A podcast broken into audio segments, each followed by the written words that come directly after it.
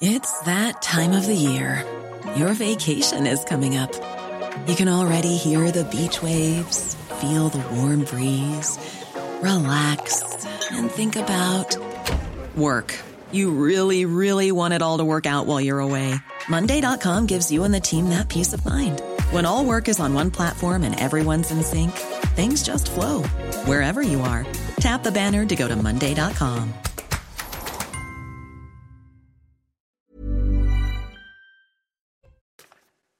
6h56 sur CNews. Je suis ravi de vous accueillir dans la matinale week-end. On est ensemble jusqu'à 10h pour de l'info, de l'analyse, des débats. J'ai la chance d'avoir à mes côtés Caroline Pilastre. Bonjour. Bonjour Anthony, bonjour à tous. Avec une veste bleue comme le ciel aujourd'hui. J'essaye d'apporter un peu de gaieté. Hein. Et vous y, vous y arrivez par votre tenue. Merci, Caroline, chroniqueuse Sud Radio, je le rappelle pour les téléspectateurs qui ne le sauraient pas face à vous ce matin. Michel Taube. Bonjour Michel. Bonjour à vous. Avec une chemise aussi aussi bleue que le ciel. Absolument. Nous sommes raccords. Michel Taube, Michel Taube, fondateur du site L'Opinion Elle aussi, elle a un haut bleu aujourd'hui, aussi bleu que le ciel. C'est Claire Delorme pour la météo de votre samedi. La météo avec Groupe Verlaine. Solution de centrale photovoltaïque avec option de stockage pour profiter de la lumière, même en cas de coupure. Bonjour à tous. À défaut de voir la vie en bleu, eh bien, le ciel sera tout en nuances de gris euh, pour euh, toute la journée et ce sur les trois quarts du pays. Maintenant que c'est dit, on va un petit peu développer. Donc, ça se passera surtout euh, du sud-ouest en remontant vers les départements donc du nord-est. Associé à cela, forcément, quelques flocons qui pourront blanchir les sols, que ce soit au niveau des régions centrales, mais aussi du Piémont pyrénéen, du Jura et des Vosges. Partout ailleurs, eh bien, on pourrait espérer un tout petit peu plus de soleil, en tout cas quelques percées, que ce soit de la Normandie vers les Pays de la Loire et un ciel déjà très lumineux vers la Méditerranée, mais encore au prix du vent, un nouvel épisode de Mistral et Tramontane, soufflant rafale 80 km/h. Vous allez voir que dans l'après-midi, très peu d'évolution. Ceci est dû à l'anticyclone hein, qui est bien présent dans l'ensemble. On peut là encore espérer quelques timides éclaircies. Là encore, donc du Pays de la Loire, des Pays de la Loire en remontant vers les Ardennes. Toujours du soleil en Méditerranée. Le ciel deviendra beaucoup plus lumineux et dégagé en direction de la Corse. Les températures, autant vous couvrir, à nouveau des gelées généralisées hein, dans l'ensemble, avec un degré seulement du côté de Paris, moins un degré à Strasbourg, des gelées parfois assez mordantes, assez fortes en direction du Massif central, moins 5 degrés du côté d'Aurillac. Et donc dans l'après-midi, le thermomètre aura du mal à décoller au-dessus de la barre des 5 degrés. Ça se traduira par 3 à 4 degrés dans l'ensemble, hein, dans les régions de l'Est. Ça sera un petit peu plus doux aux abords donc des littoraux, avec 7 degrés à Cherbourg, 5 degrés du côté de Bordeaux, et tout de même hein, on dépasse la barre des 10 degrés entre Corse et continent. Vous avez regardé la météo avec Groupe Verlaine. Isolation thermique par l'extérieur avec aide de l'État. Groupe Verlaine, le climat de confiance. Et sans plus tarder, le menu de votre journal de 7 heures. À la une, ces revenantes du djihad qui inquiètent les services antiterroristes. Certaines d'entre elles sont des pionnières de l'État islamique, entraînées au maniement des armes, prêtes à mourir, quitte à voir mourir leurs enfants. C'est ce que rapporte une enquête du Figaro ce matin. Alors qu'une dernière vague de retour a eu lieu cette semaine, faut-il poursuivre ces rapatriements? Je vous pose la question également sur ce plateau ce matin. Paris, Villejuif ou encore Montreuil, autant de mairies qui ont décidé de fermer leurs portes ce mardi en soutien à la mobilisation contre la réforme des retraites et pour permettre aux fonctionnaires de manifester. Ils n'auront donc pas de jour de grève à, poser ni de perte de revenus. De là à dire que les mairies de gauche subventionnent la mobilisation, il n'y a qu'un pas. Est-ce légal? Est-ce moral également? On en débat sur ce plateau.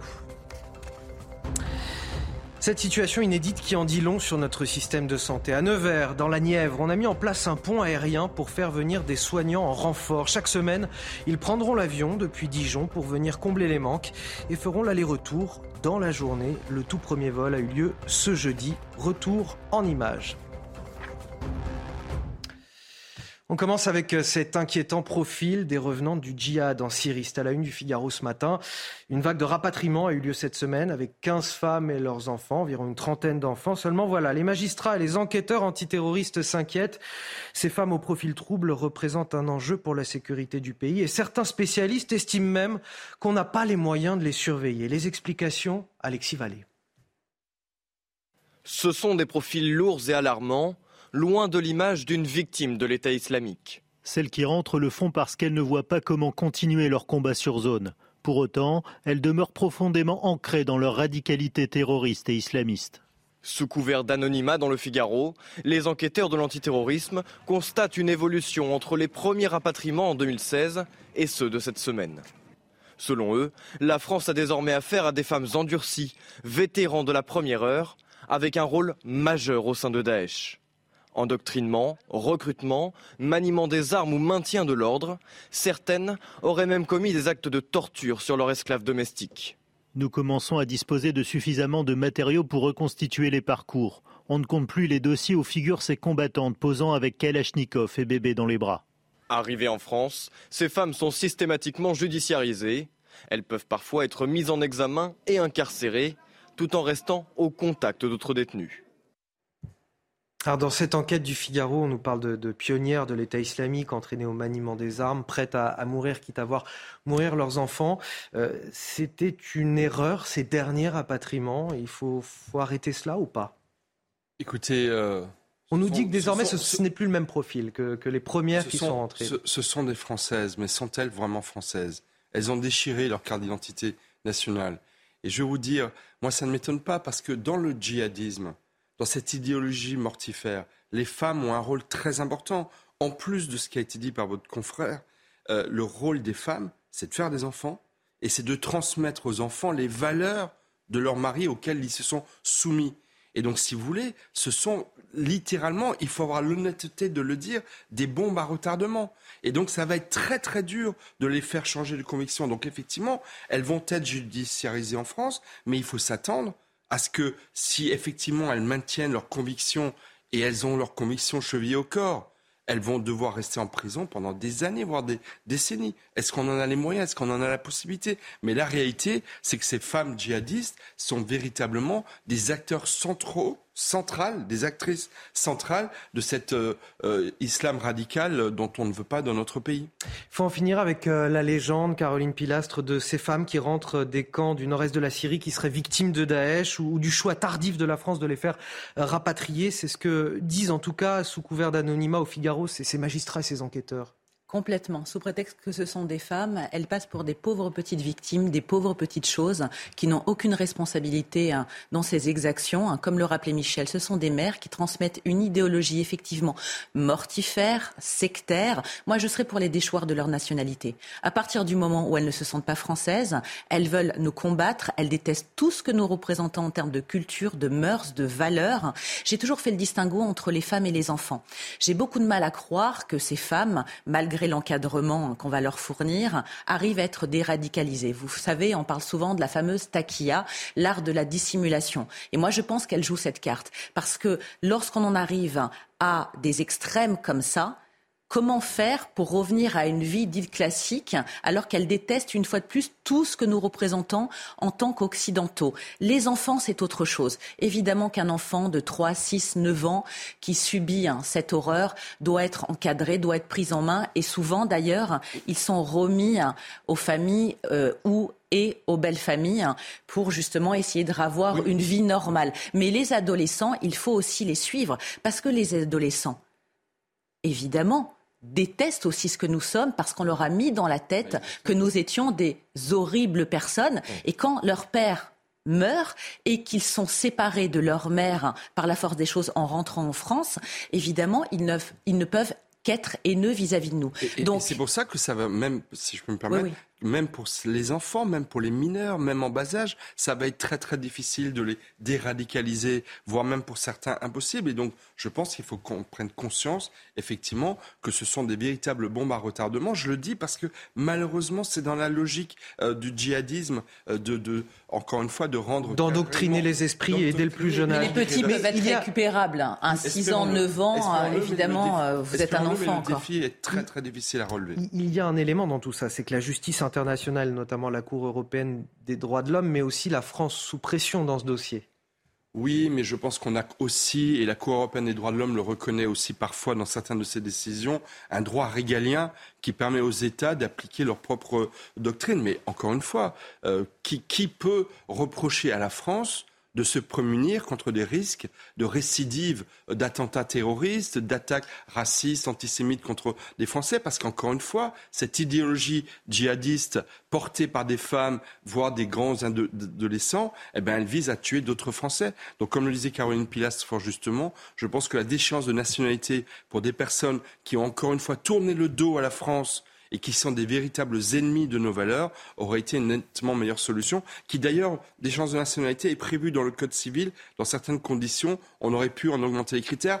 C'était le projet de François Hollande au lendemain des attentats du, Bataclan et malheureusement, ça n'a pas été suivi par la représentation nationale. Et puis, si je peux me permettre très rapidement, Anthony, moi j'en ai marre qu'on utilise le terme rapatrié.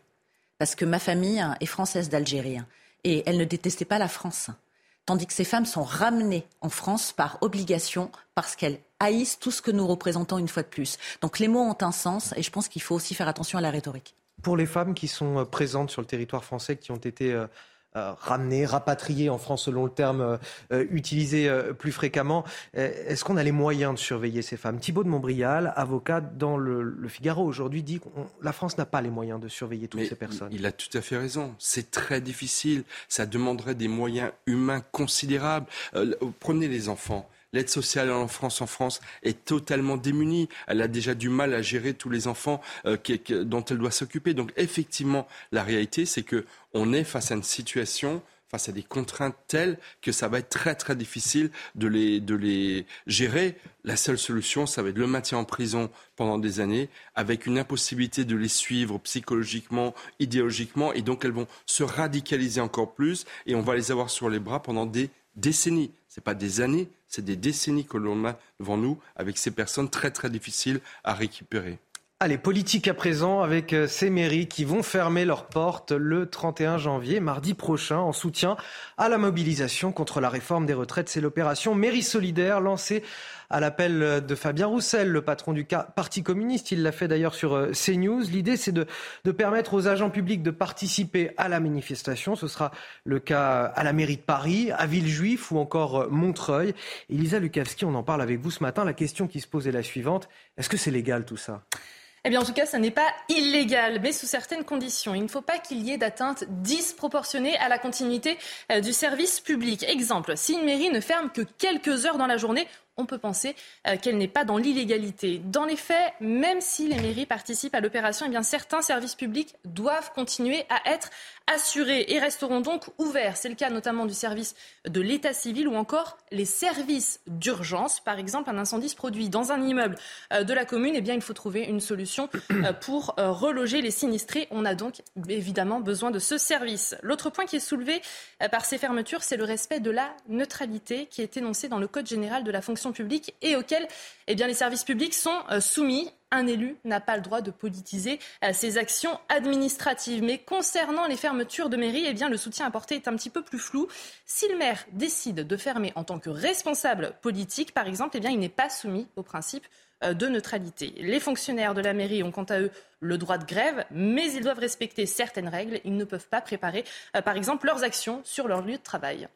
Merci euh, Elisa Lukavski. Manifestement, on est sur le fil en ce qui concerne la légalité, mais est-ce que c'est moral aussi? C'est la question que pose euh, Olivier Dussopt, le ministre du, Travail. Il voit un problème moral et politique. Bon, forcément, c'est lui qui défend euh, la réforme des retraites, donc il ne va pas dire autre chose. Mais il nous dit quand même, j'ai un peu le sentiment que la mairie de Paris confond les services municipaux avec une annexe du Parti socialiste. Est-ce que selon vous, cela pose aussi une, vraie question politique en termes de neutralité, de respect voilà, du service public et des convictions? Oui, effectivement, ça n'est pas faux ce que dit le ministre.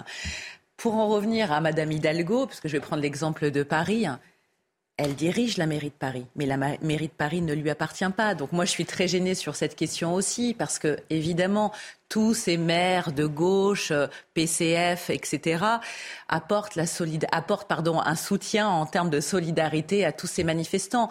Mais plus globalement, c'est aussi une détestation hein, de la politique macronienne à travers leur action.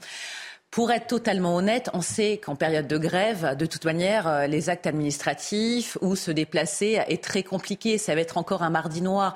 Donc je pense qu'on peut aussi reporter hein, certains actes de notre vie quotidienne au lendemain, que ça nous... Euh, euh, dérangera pas plus que ça. Après, il y aura quand même des services qui seront ouverts. Il y aura un service minimum, je sais, en fonction des mairies, l'état civil, les crèches pourront revenir à la mairie de Paris.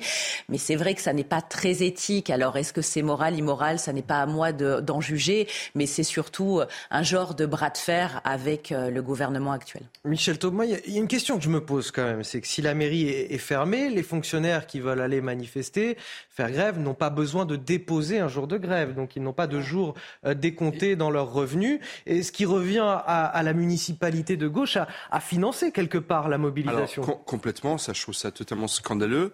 Et puis vous avez peut-être des fonctionnaires qui sont pour cette réforme des retraites. Oh là, quelle idée folle que, que je viens d'émettre. Il y en a peut-être des élus à la mairie de Paris qui sont pour cette réforme des retraites. Et donc vous avez une maire qui, par conviction partisane, va impliquer l'ensemble de sa collectivité, les 40 000 fonctionnaires de la mairie de Paris, les centaines d'élus des arrondissements et de la mairie centrale, qui, quelque part, elle leur prend leur propre conviction sur un débat de société qui est celui des, retraites. Mais moi, je trouve ça que ça enfreint effectivement complètement la neutralité. Et puis, si je peux me permettre, Fabien Roussel. Euh, on va lui décerner la palme de l'innovation politique, parce qu'alors lui, effectivement, il multiplie les, idées originales. Manifestement, son idée commence à prendre, mais la réalité, c'est que c'est une politisation des services publics. C'est une politisation des municipalités et je pense qu'effectivement, euh, c'est un précédent qui, à mon avis, euh, risque d'entraîner d'autres initiatives de ce genre. Et je pense que ce n'est pas conforme à l'idée que l'on devrait avoir d'un service public neutre et qui ne s'implique pas dans la vie partisane de la nation. De la même façon, cette euh, affiche qu'il va y avoir sur le bâtiment de l'hôtel de ville, mairie solidaire avec le mouvement social, ça vous gêne là aussi? Je pense qu'effectivement, euh, si Anne Hidalgo le pense, elle peut le dire, elle peut faire une conférence de presse. voilà, les maires sont politisés, hein, quelque bah, part. Euh, oui, mais impliqués. Ils font de la politique aussi. Et contre cette réforme des retraites, faut quand même. Les 40 000 fonctionnaires, honnêtement, moi je pense que c'est euh, délicat et c'est encore une fois enfreindre cette neutralité du, service public qui est quand même un des piliers de notre pays. Mais ils vont vous dire que ça n'est pas illégal. Donc ils ont droit d'afficher aussi leur soutien aux manifestants. C'est bien vu, parce qu'on sait à quel point cette réforme est impopulaire auprès d'une partie de la population. Mais évidemment, ils jouent leur carte politique et essayent euh, d'exister. C'est la NUPES en règle générale, de toute manière, hein, qui agit comme ça euh, en ce moment. Et comme je vous le disais, c'est un rapport de force, un bras de fer aussi avec le gouvernement pour exprimer leur désaccord global. Hein. C'est de nature, ça, à faire reculer le gouvernement? Non, quand même pas. Non, mais ça va certainement aider à faire descendre dans la rue beaucoup plus de, euh, manifestants pour le 31 janvier. Mardi, c'est l'acte 2 de la mobilisation syndicale et cette journée va être absolument décisive dans le bras de fer avec le gouvernement et pour essayer d'enclencher un mouvement social qui pourrait éventuellement faire reculer le gouvernement. Euh, la semaine prochaine commence euh, la discussion au Parlement, donc on va on va euh, effectivement entrer dans une phase absolument décisive de, la mobilisation collective. Et puis soyons honnêtes, si M. Macron décide de retirer cette réforme, il n'a plus aucune crédibilité hein, et son quinquennat est totalement terminé, puisqu'il a quand même promis cette réforme qui pour moi est très mal ficelé. Hein. Ils avaient quand même des mois, voire des années, hein, pour euh, en faire quelque chose de plus abouti, hein, sachant à quel point c'est délicat, c'est touchy auprès d'une partie de la population. La communication a été d'une médiocrité sans nom. Une fois de plus, ça n'est que mon point de vue. Mais il a quand même promis dans son programme électoral à une partie de ses électeurs cette réforme. Et quand on voit les enquêtes d'opinion, ce sont effectivement les retraités qui sont les plus aptes à valider cette euh, réforme des retraites. Allez, on va parler de cette situation euh, inédite qui en dit long finalement sur notre euh, système de santé aujourd'hui. À Nevers, dans la Nièvre, désert médical où, où l'on manque de beaucoup de soignants, la région Bourgogne-Franche-Comté a mis en place un pont aérien. C'est-à-dire que chaque semaine, des soignants vont prendre l'avion depuis Dijon pour venir combler les manques. Ils vont faire l'aller-retour dans la journée. Le tout premier vol a eu lieu ce jeudi. Les explications avec Soumaya Lalou et on en discute juste après. C'est un accueil quasi présidentiel pour ces huit médecins. Pour la première fois, ces Flying Doctors, comme on les appelle déjà, arrivent en avion du CHU de Dijon. D'habitude, on venait en train depuis deux ans, euh, assez régulièrement, pour aider notre collègue à Nevers. Et puis là, c'était en avion, donc c'est plus rapide, effectivement. Ça permet de partir le matin même et pas la veille au soir. Direction le centre hospitalier de Nevers, où le manque de soignants est criant. Pneumologues, gynécologues ou encore cancérologues, en tout c'est une cinquantaine de médecins et plus de 35 infirmières qui manquent à l'appel. Ah bah, ces médecins, ils m'apportent euh, autrement. C'est impossible de faire fonctionner un, service comme ça avec un seul médecin. Inadi Cochet est souvent en renfort dans cet hôpital elle a déjà ses repères. Tout de suite, je vais allumer les consoles, rentrer les codes, me connecter et puis commencer à regarder les premiers examens que je dois interpréter et après je vais voir le patient. C'est pour être plus rapide que ce pont aérien a été mis en place. Il relie une fois par semaine Dijon à Nevers pour un trajet de 35 minutes, contre près de 2h15 en train. C'est un coût, mais c'est un coût, euh, il faut savoir que les intérimaires nous coûtent à peu près 3,5 millions par an. On fait des économies en fait en, faisant venir même un avion de Dijon. Mais il y a aussi un coût écologique. Cependant, entre le soin de la population et la volonté de limiter l'empreinte carbone, la région a tranché. Elle espère multiplier les allers-retours pour répondre aux besoins des patients. Voilà ce sujet qui, résume finalement à lui seul la situation de nos hôpitaux, de notre système de santé. On va en parler dans un instant. Tout d'abord à, 7h15, le rappel de l'actualité. C'est avec vous, Elisa Lukavski.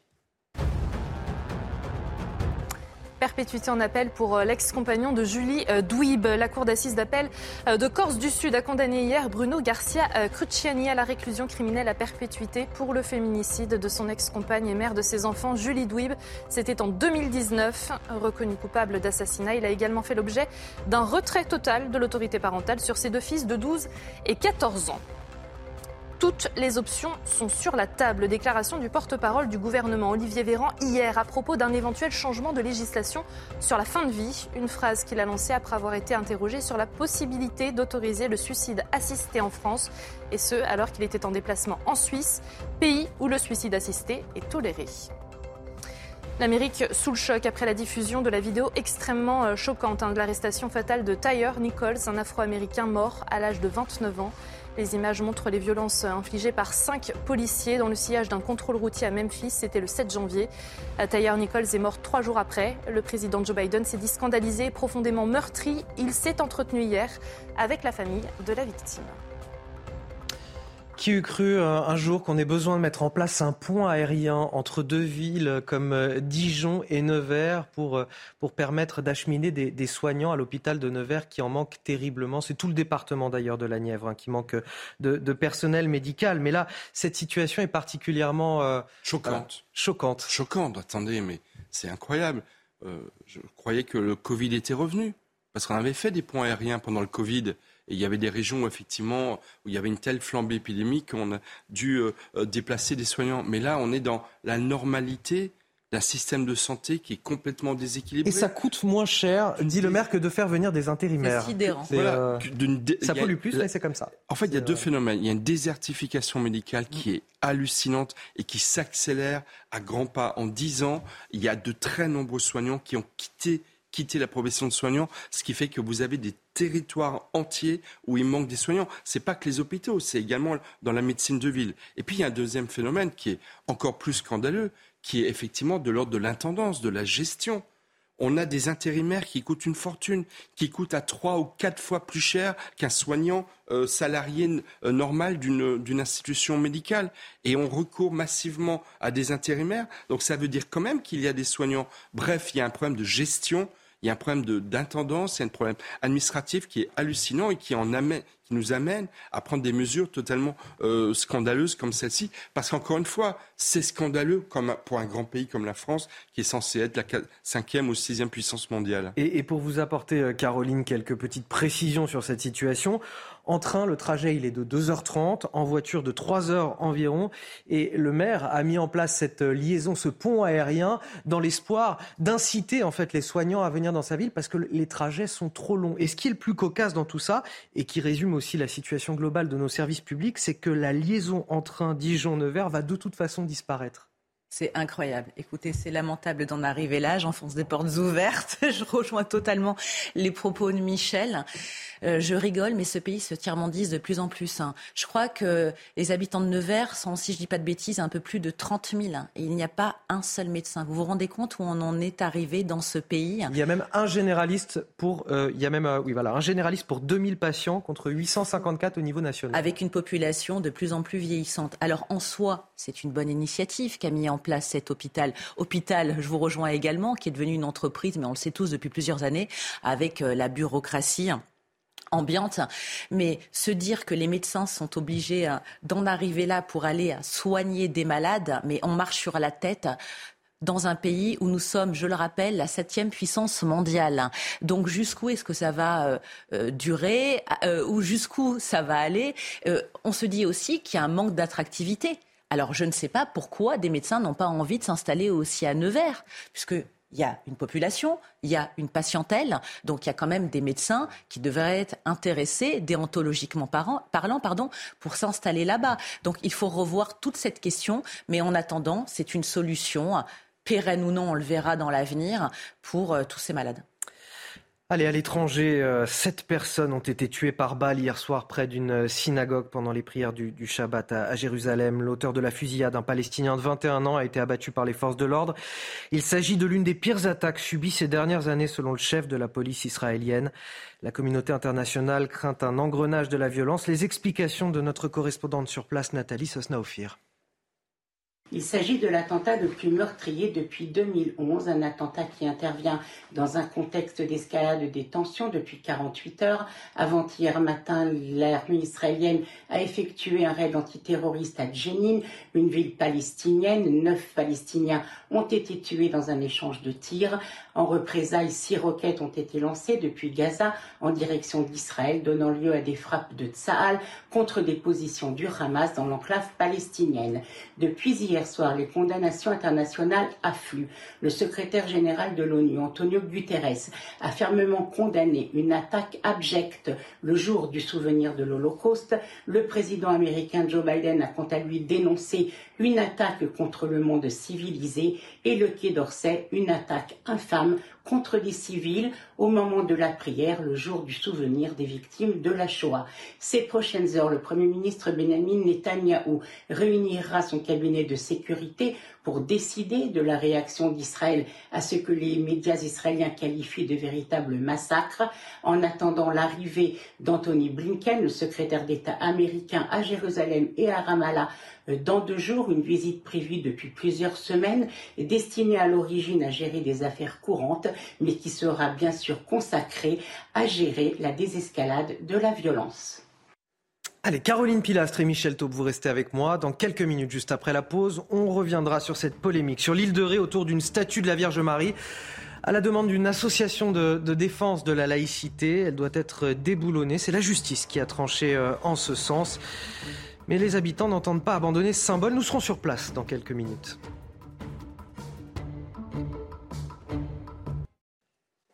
Bon réveil à ceux qui nous rejoignent dans la matinale week-end. On est ensemble jusqu'à 10h ce matin. J'ai le plaisir de partager ce plateau avec Caroline Pilastre et Michel Thau pour décrypter toute l'actualité. Et je vous dévoile tout de suite les titres de votre journal de 7h30. À la une, polémique sur l'île de Ré autour d'une statue de la Vierge Marie à la demande d'une association de défense de la laïcité. Elle doit être déboulonnée. La justice a, tranché en ce sens, mais les habitants n'entendent pas abandonner symbole à la fois religieux, culturel, historique. Une manifestation de la dernière chance a lieu cet après-midi pour tenter de la préserver. Nous serons sur place. La France restera-t-elle le premier producteur de bœuf en Europe? La situation est en train de nous échapper, dit le président de la Fédération nationale des éleveurs bovins. Il y a une pénurie en ce moment à tel point que l'on est contraint d'importer de plus en plus de viande. Vous écouterez ce matin le témoignage d'un éleveur qui croule sous les difficultés, qui cherche un associé dans une profession qui n'attire plus vraiment les candidats. Au 78e anniversaire de la libération du camp d'Auschwitz par l'armée rouge, le Premier ministre polonais accuse Vladimir Poutine de construire de nouveaux camps à l'Est. Il parle de génocide dans le cadre évidemment du conflit entre la Russie et l'Ukraine. D'ailleurs, pour la première fois, les représentants de la Russie n'ont pas été conviés aux commémorations du camp de concentration polonais. Explication et décryptage dans votre matinale. Mais on commence tout d'abord avec la colère sur l'île de Ré. Une manifestation aura lieu en début d'après-midi contre le déboulonnement d'une statue de la Vierge Marie. C'est à la flotte en Ré, vous le voyez sur ces images. Cette statue, elle avait été euh, installée là après la Seconde Guerre mondiale. Il s'agissait de remercier, la, Vierge pour ceux qui sont rentrés vivants des combats. Il y a donc là un caractère historique aussi. Mais évidemment, une association qui lutte pour la laïcité demande son déplacement car elle est sur un lieu public et, et le tribunal de Bordeaux lui a donné raison. Le reportage sur place de Jérôme Rampenou.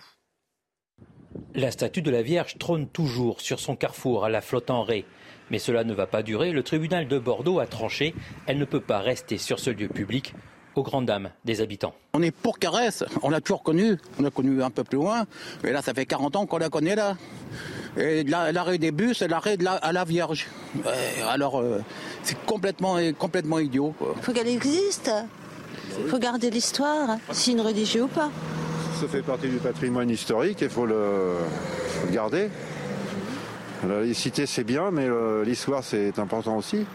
L'association Touche pas à ma statue organise une grande manifestation ce week-end pour protester contre cette décision, une bataille qu'il mène dans beaucoup de communes. On considère que effectivement il y a un caractère religieux, mais ce caractère religieux en fait il est minime par rapport au caractère historique qu'a une statue de la Vierge, une statue de Saint-Michel en France, parce que euh, l'histoire française, qu'on le veuille ou non, c'est une histoire chrétienne.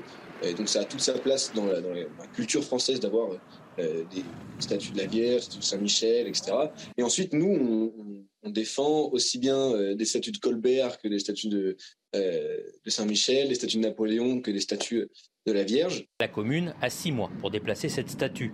Des solutions sont déjà envisagées, peut-être sur un terrain privé non loin de son actuel emplacement. Caroline Pilastre, il n'y a pas d'autre combat plus important pour la, laïcité à, mener en France que ces statuts? Je dis ça parce que euh, ces recours d'associations se multiplient. Il y a une situation similaire au Sable d'Olonne, je ne sais pas si vous vous en rappelez, mais la statue de Saint-Michel sur le parvis d'une église en plus.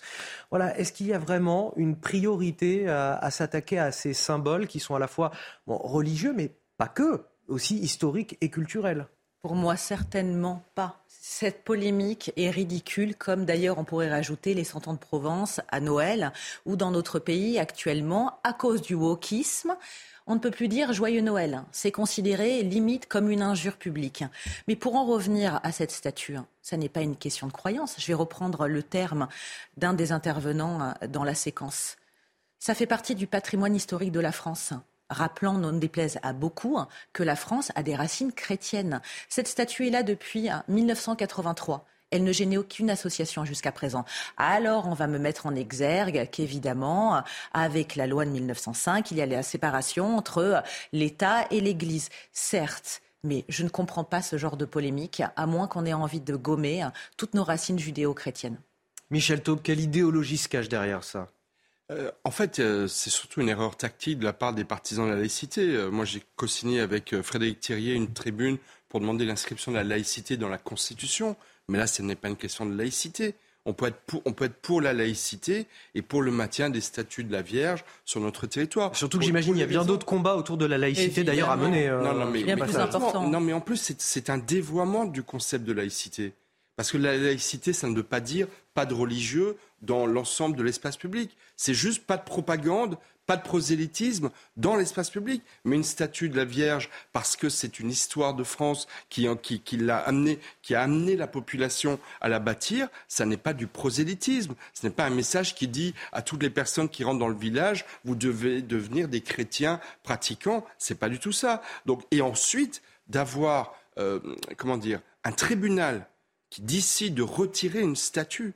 Moi, je trouve ça très, très violent. Vous avez aujourd'hui des personnes qui sont effectivement pour qu'on retire les statues de Colbert, de Napoléon, parce qu'à l'époque, ils étaient pour l'esclavage et pour la colonisation. Mais enfin, écoutez. Mais dans la cancel culture, là. Voilà. Mais, mais franchement, on ne touche pas au patrimoine historique d'un pays comme la France que ce soit un juge, un tribunal, un homme politique ou, un citoyen. Donc effectivement, je pense que euh, non seulement il y a d'autres sujets, mais en plus c'est une erreur majeure de vouloir euh, amener, de contraindre euh, les habitants de, de, ce village à déplacer, euh, à déplacer cette statue. Et je vais vous dire. D'ailleurs, ils, sont, ils, sont, déjà ils sont tous contre. Enfin, bah, voilà, ils, veulent, a, il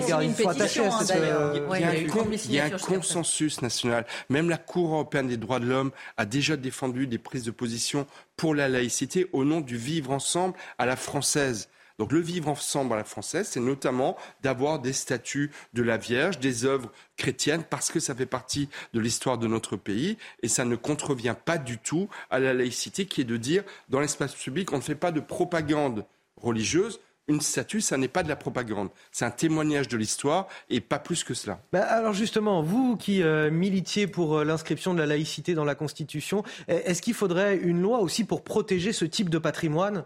Face aux, aux, attaques de ces associations bah, S'il faut que... une loi pour protéger le patrimoine, il faut la, la voter. Les Stéphane Bern et, et d'autres personnalités qui sont très engagées pour la protection du patrimoine devraient s'exprimer. Parce qu'encore une fois, des monuments, des statues, c'est pas n'importe quoi. C'est quelque chose qui est un témoignage de l'histoire, et j'ai envie de dire, de la longue histoire de notre pays. Et donc, si on ne les protège pas, quelque part, c'est une sorte de déconnexion avec ce d'où on, on, vient. La France est en train de décrocher une des raisons pour lesquelles la France décroche, c'est peut-être parce qu'elle oublie un peu trop son histoire. Et donc, il faut en être fier, il faut l'assumer, il faut la commémorer, notamment par les statuts qui, qui fleurent nos, nos différentes communes de France. Non, et puis ce qui est terrible, c'est que ça oppose un peu plus les Français ça crée la fracture hein, qui est déjà bien présente euh, par rapport à cette laïcité qui, pour moi, justement, ne justifie pas qu'on en arrive là. Il n'y a pas de polémique à avoir. Et une fois de plus, ça n'est pas, pour moi, une question de croyance et de pratique à proprement parler.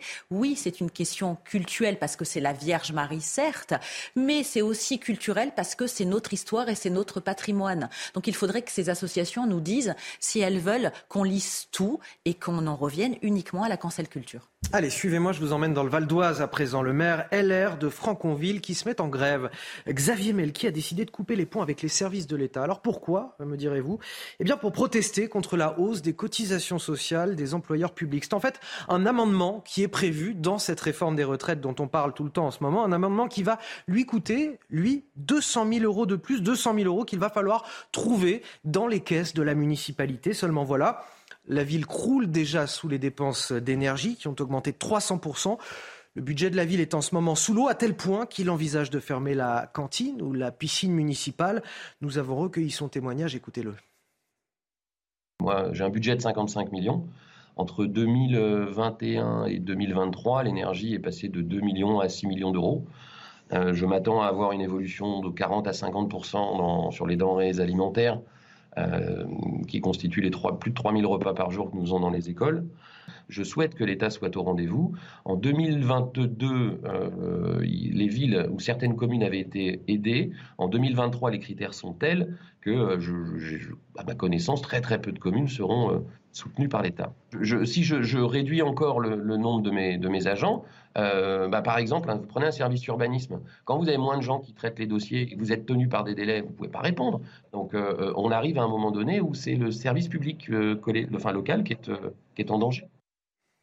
Et donc ce maire refuse de, rencontrer, d'échanger avec les représentants de l'État, comme par exemple le préfet, tant qu'un soutien budgétaire de l'État n'aura pas été acté. Les services de la mairie, je le précise aussi, resteront toutefois ouverts pour les habitants pendant cette grève. Est-ce que vous comprenez autour de la table sa réaction?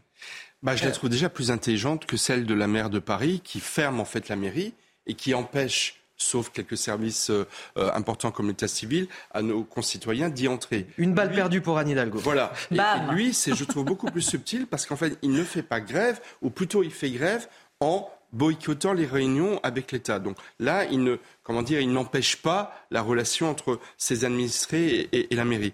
Voilà. Après, euh, encore une fois, on voit bien que le projet de loi sur les retraites, non pas commence à prendre l'eau, enfin, est quand même critiqué de, tous les côtés. Et effectivement, ces genres d'amendements qui rajoutent euh, des, taxes budgétaires, alors que Emmanuel Macron a toujours promis qu'il ne rajouterait pas des impôts. Non, la réalité, c'est que les, collectivités locales sont de plus en plus ponctionnées financièrement et que donc, manifestement, il y a aussi un problème d'équilibre budgétaire au niveau de cette réforme euh, des retraites. Vous avez le sentiment qu'on abandonne un petit peu les maires face aux administrés, face à leur mécontentement? C'est eux qui sont finalement euh, à portée de, de baffe des électeurs euh, selon l'expression consacrée euh, du chef de l'État. Et d'ailleurs, une expression pas qu'au sens figuré, souvent au sens propre, puisque les maires sont bien souvent victimes de violences aussi. Oui, souvent ils sont pris pour cible, pris à partie hein, par leurs administrés, puisque comme vous le rappeliez, Anthony, ils sont en première ligne. Hein. ce sont eux qui sont sur le terrain.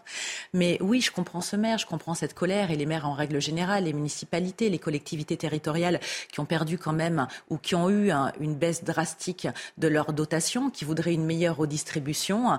Et c'est vrai qu'avec la hausse des factures, entre autres euh, liées à l'énergie, ils ne s'en sortent plus. Donc c'est un ras-le-bol généralisé que nous, hein, en tant que particuliers, ressentons, mais aussi les artisans, les restaurateurs, les commerçants, et maintenant tous ces maires qui n'arrivent plus à s'en sortir et qui ne savent pas euh, comment l'État va pouvoir leur venir en aide. Et puis ce qui est terrible, parce que j'avais lu l'article concernant euh, un peu cette grève par rapport à ce maire, à son coup de gueule, c'est qu'il n'est pas entendu par l'État. Il a envoyé des courriers, il n'a jamais été reçu, il n'a jamais eu d'appel. Donc c'est pour ça qu'il estime qu'il doit en arriver là pour euh, qu'on puisse l'entendre et donc sans doute médiatiser son affaire. Mais lui représente beaucoup de maires de France. Michel Taub. Il est membre de, des Républicains, le maire de, de Franconville. C'est aussi un petit pied de nez. Où Ça rappelle aux Républicains que leurs élus sont aussi des élus de terrain qui doivent faire face au mécontentement. Et, et plus particulièrement en direction d'une personne qui est David Lisnard, le président de l'Association des, maires, de, France, lui-même membre euh, de LR et à qui on prête quelques ambitions présidentielles. Je serais curieux de savoir ce qu'il en pense. Parce qu'effectivement, si demain vous aviez des milliers euh, de communes qui décidaient aussi de boycotter toute réunion avec l'État, cela pèserait peut-être dans le rapport de force entre ce dernier et les collectivités locales. Michel Taube, ça nous rappelle quand même qu'aujourd'hui, être euh, maire de France, c'est quand même un chemin de croix. On voit que depuis 2020, euh, c'était les chiffres qui étaient sortis pendant justement le congrès des maires de France, mais depuis le début de la mandature, euh, on a 900 maires qui ont quitté leur fonction, c'est-à-dire autant de maires ont quitté leur fonction en l'espace de deux ans qu'en l'espace de quatre ans lors de la précédente mandature, c'est-à-dire 2014-2020. Il y a de plus en plus de maires qui partent. La grande démission, que l'on constate dans plein de secteurs de la société, parmi les soignants, parmi euh, les enseignants, parmi les maires aujourd'hui. La France va mal. Franchement, elle va mal. Je pense que malgré tout, euh, beaucoup de maires le disent, c'est quand même le plus beau des mandats euh, d'élus. Donc restons un petit peu positifs. Mais, mais encore une fois, je pense que si de nombreux maires suivaient Xavier Melki, peut-être que ça amènerait l'État à leur donner satisfaction et à leur donner envie d'être des maires à, à 100%. Et c'est vrai, Michel Taupe, que cette grande démission, comme vous dites, elle existe dans de nombreux secteurs et, c'est lié au prochain sujet qu'on va évoquer ensemble. La France restera-t-elle le premier producteur de bœuf? En Europe. La situation est en train de nous échapper, dit le président de la Fédération nationale des éleveurs bovins. Il y a une pénurie en ce moment. En six ans, le cheptel a diminué de 11%, à tel point que notre pays est contraint d'importer de plus en plus de viande de bœuf, alors qu'elle en consomme toujours autant. Le problème aujourd'hui, et vous allez le voir à travers notre reportage, c'est que les éleveurs n'en peuvent plus, les départs en retraite ne sont pas remplacés, il y a une crise des vocations. Nous sommes justement allés à la rencontre de l'un d'entre eux en Bourgogne. Il nous fait part de ses difficultés. Il s'est confié à Olivier Madinier. Le récit est signé Aminata il y a maintenant 15 ans, Jonathan Janichon a repris l'exploitation familiale. De 600 bêtes au départ, il n'en a plus que 400 aujourd'hui. Moins de bétail, moins d'exploitation, des raisons parmi tant d'autres qui alimentent la pénurie. Faute euh, d'agriculteurs pour euh, reprendre les fermes, donc forcément, euh, automatiquement, on a une une demande sur le marché qui peut plus être fournie parce que ces vaches-là, une fois qu'elles sont parties, elles sont parties, elles ne reviennent pas. L'éleveur travaille plus de 70 heures par semaine. À 40 ans, il est fatigué et cherche désespérément un associé. Il est vrai que dans les schémas en exploitation individuelle, il est très très difficile de, trouver euh, des, repreneurs et euh, de plus que le capital est forcément encore plus important, étant donné qu'on ne peut pas diviser le capital par le nombre d'associés quand, quand, forcément il y a un nombre d'associés assez important. Donc forcément, c'est le parcours du combattant. Jonathan appelle notamment à sécuriser la rémunération des producteurs pour ainsi attirer et encourager les plus jeunes dans ce métier. Cette pénurie va de pair avec une hausse des importations de viande de plus de 6% en 2022, un chiffre inquiétant pour la Fédération nationale bovine qui rappelle qu'en 6 ans, la France a perdu plus de 800 000 vaches, soit 10% du cheptel français. La France peut-elle donc rester le premier producteur de bœuf en Europe? Je vais vous poser la question dans un instant, juste après le rappel de l'actualité, signé Elisa Lukavski. Quatre camarades du jeune Lucas vont être jugés pour harcèlement scolaire ayant entraîné le suicide. Pour rappel, Lucas, 13 ans, a mis fin à ses jours début janvier à Golbet dans les Vosges. Les mises en cause, deux filles et deux garçons âgés de 13 ans scolarisés dans le même établissement que Lucas ont uniquement admis avoir proféré à plusieurs reprises des moqueries à l'encontre de leurs camarades. Appel au calme euh, de l'ONU concernant la Cisjordanie. Les Nations Unies ont appelé hier à mettre un terme au cycle de violence sans fin en Cisjordanie occupée après le raid israélien le plus meurtrier depuis des années dans ce territoire. Euh, suite à cette attaque, un Palestinien armé a commis un attentat dans une synagogue de Jérusalem-Est hier soir, tuant sept personnes. Un nouvel engrenage de violence meurtrière entre Israéliens et Palestiniens. Et puis le Stade de France a 25 ans aujourd'hui. Le 28 janvier 1998, l'enceinte de Saint-Denis de plus de 80 000 places était inaugurée par un match de foot opposant la France à l'Espagne et remporté par les Bleus.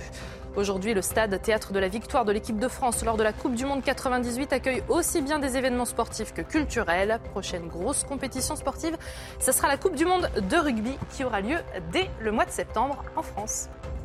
Lukavski pour le rappel de l'actualité. On parlait donc de, la France et de sa production euh, de bœuf. La France qui a de plus en plus recours aux, importations. Ça vous surprend, Michel Taube? Alors que pourtant, on consomme toujours autant de bœuf. C'est bien dommage. Écoutez, la France euh, est, alors est-elle encore la première puissance agricole européenne? Quelle honte, là aussi, d'apprendre que sur le bœuf, mais ce n'est pas le cas que sur le bœuf, c'est le cas aussi sur certaines céréales, on est de plus en plus obligé d'importer. Et en plus, ce qui est très inquiétant, c'est qu'il y a une accélération de cette démission dont on parlait avant, parce que vous avez maintenant de, nombreux jeunes agriculteurs qui euh, ne veulent plus rentrer dans le métier ou des aînés qui ne trouvent pas bah, repreneurs. vous, entendez le témoignage, ils travaillent 70 heures par semaine, on imagine euh, qu'il ne se fait pas... Euh, un pognon de dingue, comme diraient certains. C'est le cas de le dire. Non, mais voilà, c'est, on ne se fait pas, on se fait pas beaucoup d'argent. Alors travailler 70 heures par semaine pour ça, mais qui a envie de s'engager là-dedans aujourd'hui? Personne. Et c'est ça qui est terrible, parce que c'est une vocation, c'est un sacerdoce, total soutien à nos agriculteurs. Effectivement, on n'a plus aucune souveraineté nationale. On nous parle de relocalisation du matin au soir. Si on fait un parallèle, on n'a plus non plus de médicaments. Enfin, on est dans le déclin total. Hein. Et pardonnez-moi, je ne suis pas la plus défaitiste du monde, mais c'est simplement juste du réalisme. Mais pour en revenir à ce que vivent ces agriculteurs, évidemment qu'il y a un manque d'attractivité parce qu'il y a un manque de rémunération, parce que travailler 70 heures dans ces conditions, ça n'est pas humain. Ce sont des gens qui on le disait, ont très peu de revenus, qui ne prennent jamais de vacances, euh, qui doivent avoir une énergie de dingue. On parle de pognon de dingue, mais là aussi, il faut quand même faire beaucoup d'efforts corporellement. C'est ce que disait ce monsieur à 40 ans, il est complètement cassé. Ils ne prennent jamais de vacances. Donc il y a un moment donné, ça n'est plus possible. Qu'est-ce qu'on veut en fait dans ce pays ne plus avoir d'artisanat, d'agriculteurs, de commerçants. Très rapidement, Michel. Dans un mois, il y a le Salon international de l'agriculture à Paris. C'est un rendez-vous très important. Il faut que l'État fasse une priorité de, de valoriser la rémunération des agriculteurs agriculteurs, notamment le prix du bœuf qui est vendu à la grande distribution, parce qu'encore une fois, là, il y a une telle accélération des démissions que ça devient une priorité nationale. Et évidemment, on y sera au Salon de l'agriculture et on aura l'occasion euh, d'en reparler euh, à ce moment-là. À l'étranger, au 78e anniversaire de la libération du camp d'Auschwitz par l'armée rouge, le Premier ministre polonais accuse Vladimir Poutine de construire de nouveaux camps à l'Est, dans le cadre évidemment du, du conflit entre la Russie et l'Ukraine. Il parle même de génocide. D'ailleurs, pour la première fois, les représentants de la Russie n'ont pas été conviés aux commémorations de la libération du camp polonais. Les explications, Geoffrey Defebvre. Alors que des survivants de l'Holocauste commémoraient le 78e anniversaire de la libération du camp de concentration d'Auschwitz, sur ses réseaux sociaux, le Premier ministre polonais Mateusz Morawiecki s'en est pris directement à Vladimir Poutine. Le jour de la libération du camp hitlérien allemand de la mort, Auschwitz-Birkenau, souvenons-nous que Poutine est en train de construire de nouveaux camps à l'Est. De son côté, le président russe a profité du jour de commémoration de la libération par l'armée rouge du camp d'Auschwitz en 1945 pour dénoncer le génocide, selon lui, des populations russophones de l'Est de l'Ukraine. Oublier les leçons de l'histoire conduit à la répétition de terribles tragédies. La preuve en est les crimes contre les civils, le nettoyage ethnique et les actions punitives organisées par les néo-nazis en Ukraine. Les enquêteurs de l'ONU ont déclaré l'année dernière avoir collecté des informations sur plus de 400 détentions arbitraires et disparitions organisées par les forces russes en Ukraine. En raison de l'invasion russe de l'Ukraine, c'est la première fois qu'aucun représentant russe n'est invité à la commémoration de la libération du camp d'Auschwitz-Birkenau. Allez, tout de suite du sport avec un mot de handball. Cette année, les hommes n'ont pas fini de bouger. Votre programme sport avec Newman. Et les Bleus se sont donc euh, qualifiés hier soir pour la finale de la Coupe du Monde de handball. L'équipe de France est imposée 31 à 26 face à la Suède en demi-finale à Stockholm. Les Français affronteront euh, en finale le Danemark, double tenant du titre. La finale aura lieu dimanche à 21h. On écoute tout de suite le meilleur marqueur du match et pivot de l'équipe de France, Ludovic Fabregas. Je pense qu'on a fait un super match. C'est vrai que gagner ici à Stockholm euh, face à la Suède devant 22 000 personnes, euh, et dans un championnat du monde, euh, quand on gagne de 5, par rapport à la prestation, je pense que c'est certainement notre, notre plus beau match euh, de la compétition, ça c'est certain en tout cas. Et c'est une réelle satisfaction de pouvoir rejoindre la finale maintenant et de, et de pouvoir jouer pour, pour un titre de champion du monde. Cette année, les hommes n'ont pas fini de bouger. Votre programme sport avec Newman. Et j'ai plus qu'à remercier Caroline Pilastre. Merci beaucoup Anthony. Et Michel Taube. Merci à vous. Je vous souhaite une excellente journée. Vous restez avec nous sur CNews. Dans quelques minutes, on revient. Euh, on va parler de la rénovation des corons dans le nord de la France. Un reportage à suivre dans quelques minutes, juste après la pause.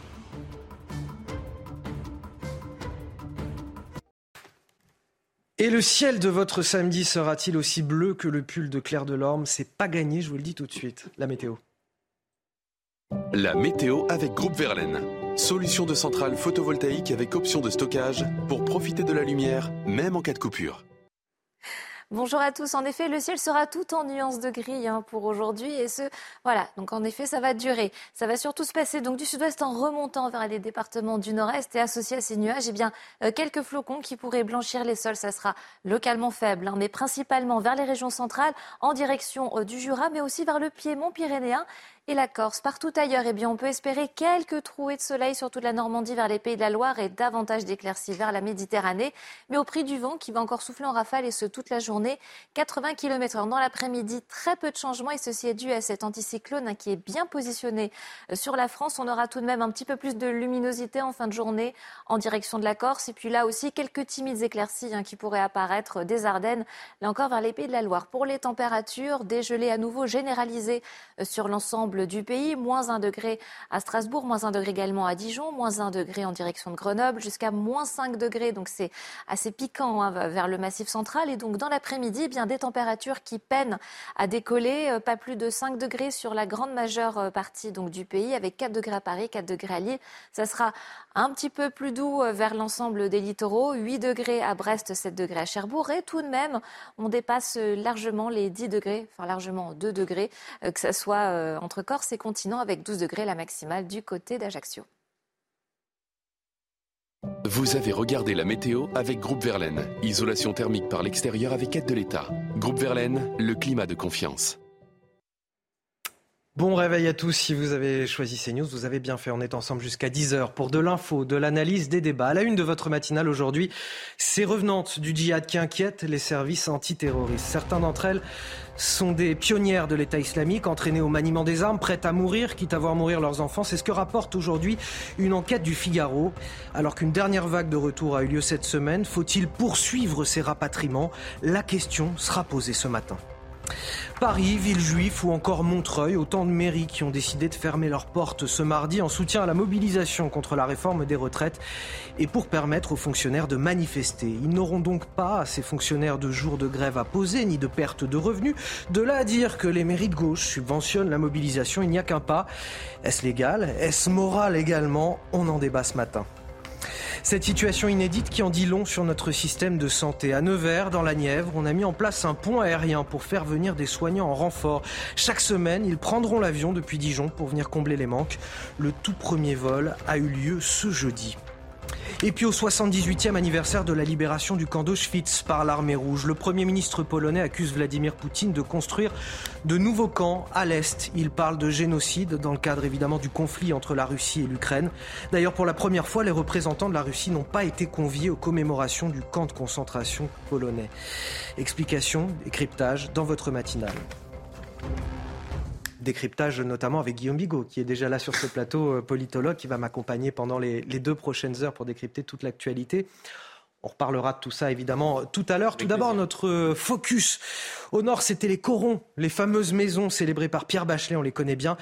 Eh bien, figurez-vous qu'elles font l'objet d'un plan de réhabilitation. Ces habitations étaient évidemment très mal isolées et cela change vraiment la vie des habitants, des familles souvent modestes, alors que vous le savez, les prix de l'énergie explosent. Les images sont commentées par Maëva Lamy. Emblème du nord de la France, les corons font peau neuve. Ces quartiers vétustes, autrefois habités par les mineurs et longtemps chauffés au charbon, font aujourd'hui l'objet d'une rénovation thermique. De quoi améliorer le quotidien des résidents. Des courants d'air, on en avait parce que ben, c'était encore une porte en bois, c'était encore euh, les anciennes fenêtres, donc on avait euh, des courants d'air. Et puis, euh, ben, il fallait chauffer énormément. Et voici leur nouveau visage. Dans chaque habitation, les murs sont garnis d'un isolant de 12 cm. Les revêtements, portes et fenêtres sont remplacés, les cloisons abattues. On le baisse jusqu'à 17 et puis la journée on a 19.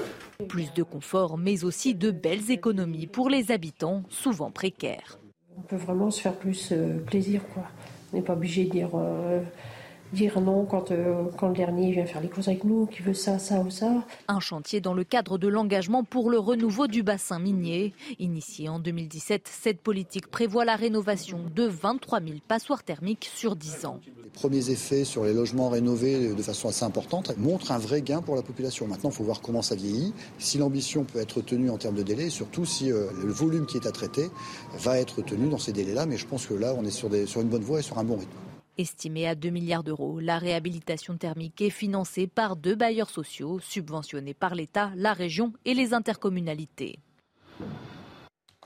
On vous parle également de cette euh, astuce anti-inflation à Marseille. Un supermarché coopératif vient d'ouvrir ses portes, une alternative à la grande distribution.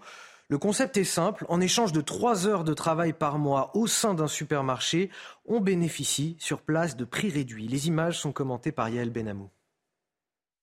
Des pommes gala d'origine France à 1,60€ le kilo ou 36 dosettes de café pour 1,91€.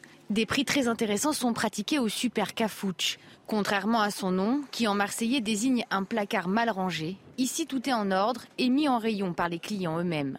C'est le principe de ce magasin coopératif. Eva Chevalier en est la présidente. Pour pouvoir faire ses courses, il faut être euh, coopérant c'est-à-dire on prend des parts de la coopérative. On doit trois heures toutes les quatre semaines pour travailler ici dans le magasin pour faire tout ce qui est à faire pour faire tourner en fait la boutique. Cette activité bénévole permet de réaliser des économies. Il y a également peu d'intermédiaires. Les fruits et légumes sont locaux et bio. Au-delà des prix abordables, les coopérateurs s'inscrivent dans une démarche éthique. Mon choix à l'origine, c'est euh, pour m'affranchir euh, de la grande distribution. Et puis c'est un endroit où il n'y a pas de pub, pas de promo, pas de musique infernale. Euh, quand on fait notre permanence de 3 heures mensuelles, bah, c'est l'occasion d'avoir l'impression quand même de participer à ce projet qui est quand même un beau projet, qui étonnamment est assez rare en France. Ce magasin coopératif marseillais s'ajoute à la quinzaine de supermarchés à but non lucratif déjà ouvert en France. Alors, une petite remarque de Guillaume Bigot sur euh, ce supermarché coopératif. Ça vous intéresse comme initiative? Oui, parce que je pense que c'est une sorte de révolution à bas bruit qui passe sous les radars. Mais il y a par exemple énormément de jardins euh, potagers qui s'installent en France. C'est à la fois pour faire pièce à ce qui ressemble quand même à, la, à la montée de la pauvreté. Et en même temps, c'est une organisation qui naît, vous voyez, on connaissait le communisme, on connaissait le capitalisme. Là, il y a quelque chose de coopératif qui s'installe et qui est très intéressant à regarder. Plein de sujets d'actualité à commenter avec vous dans quelques minutes, euh, Guillaume Bigot. Face à Bigot sur CNews et sur Europe 1. Restez avec nous.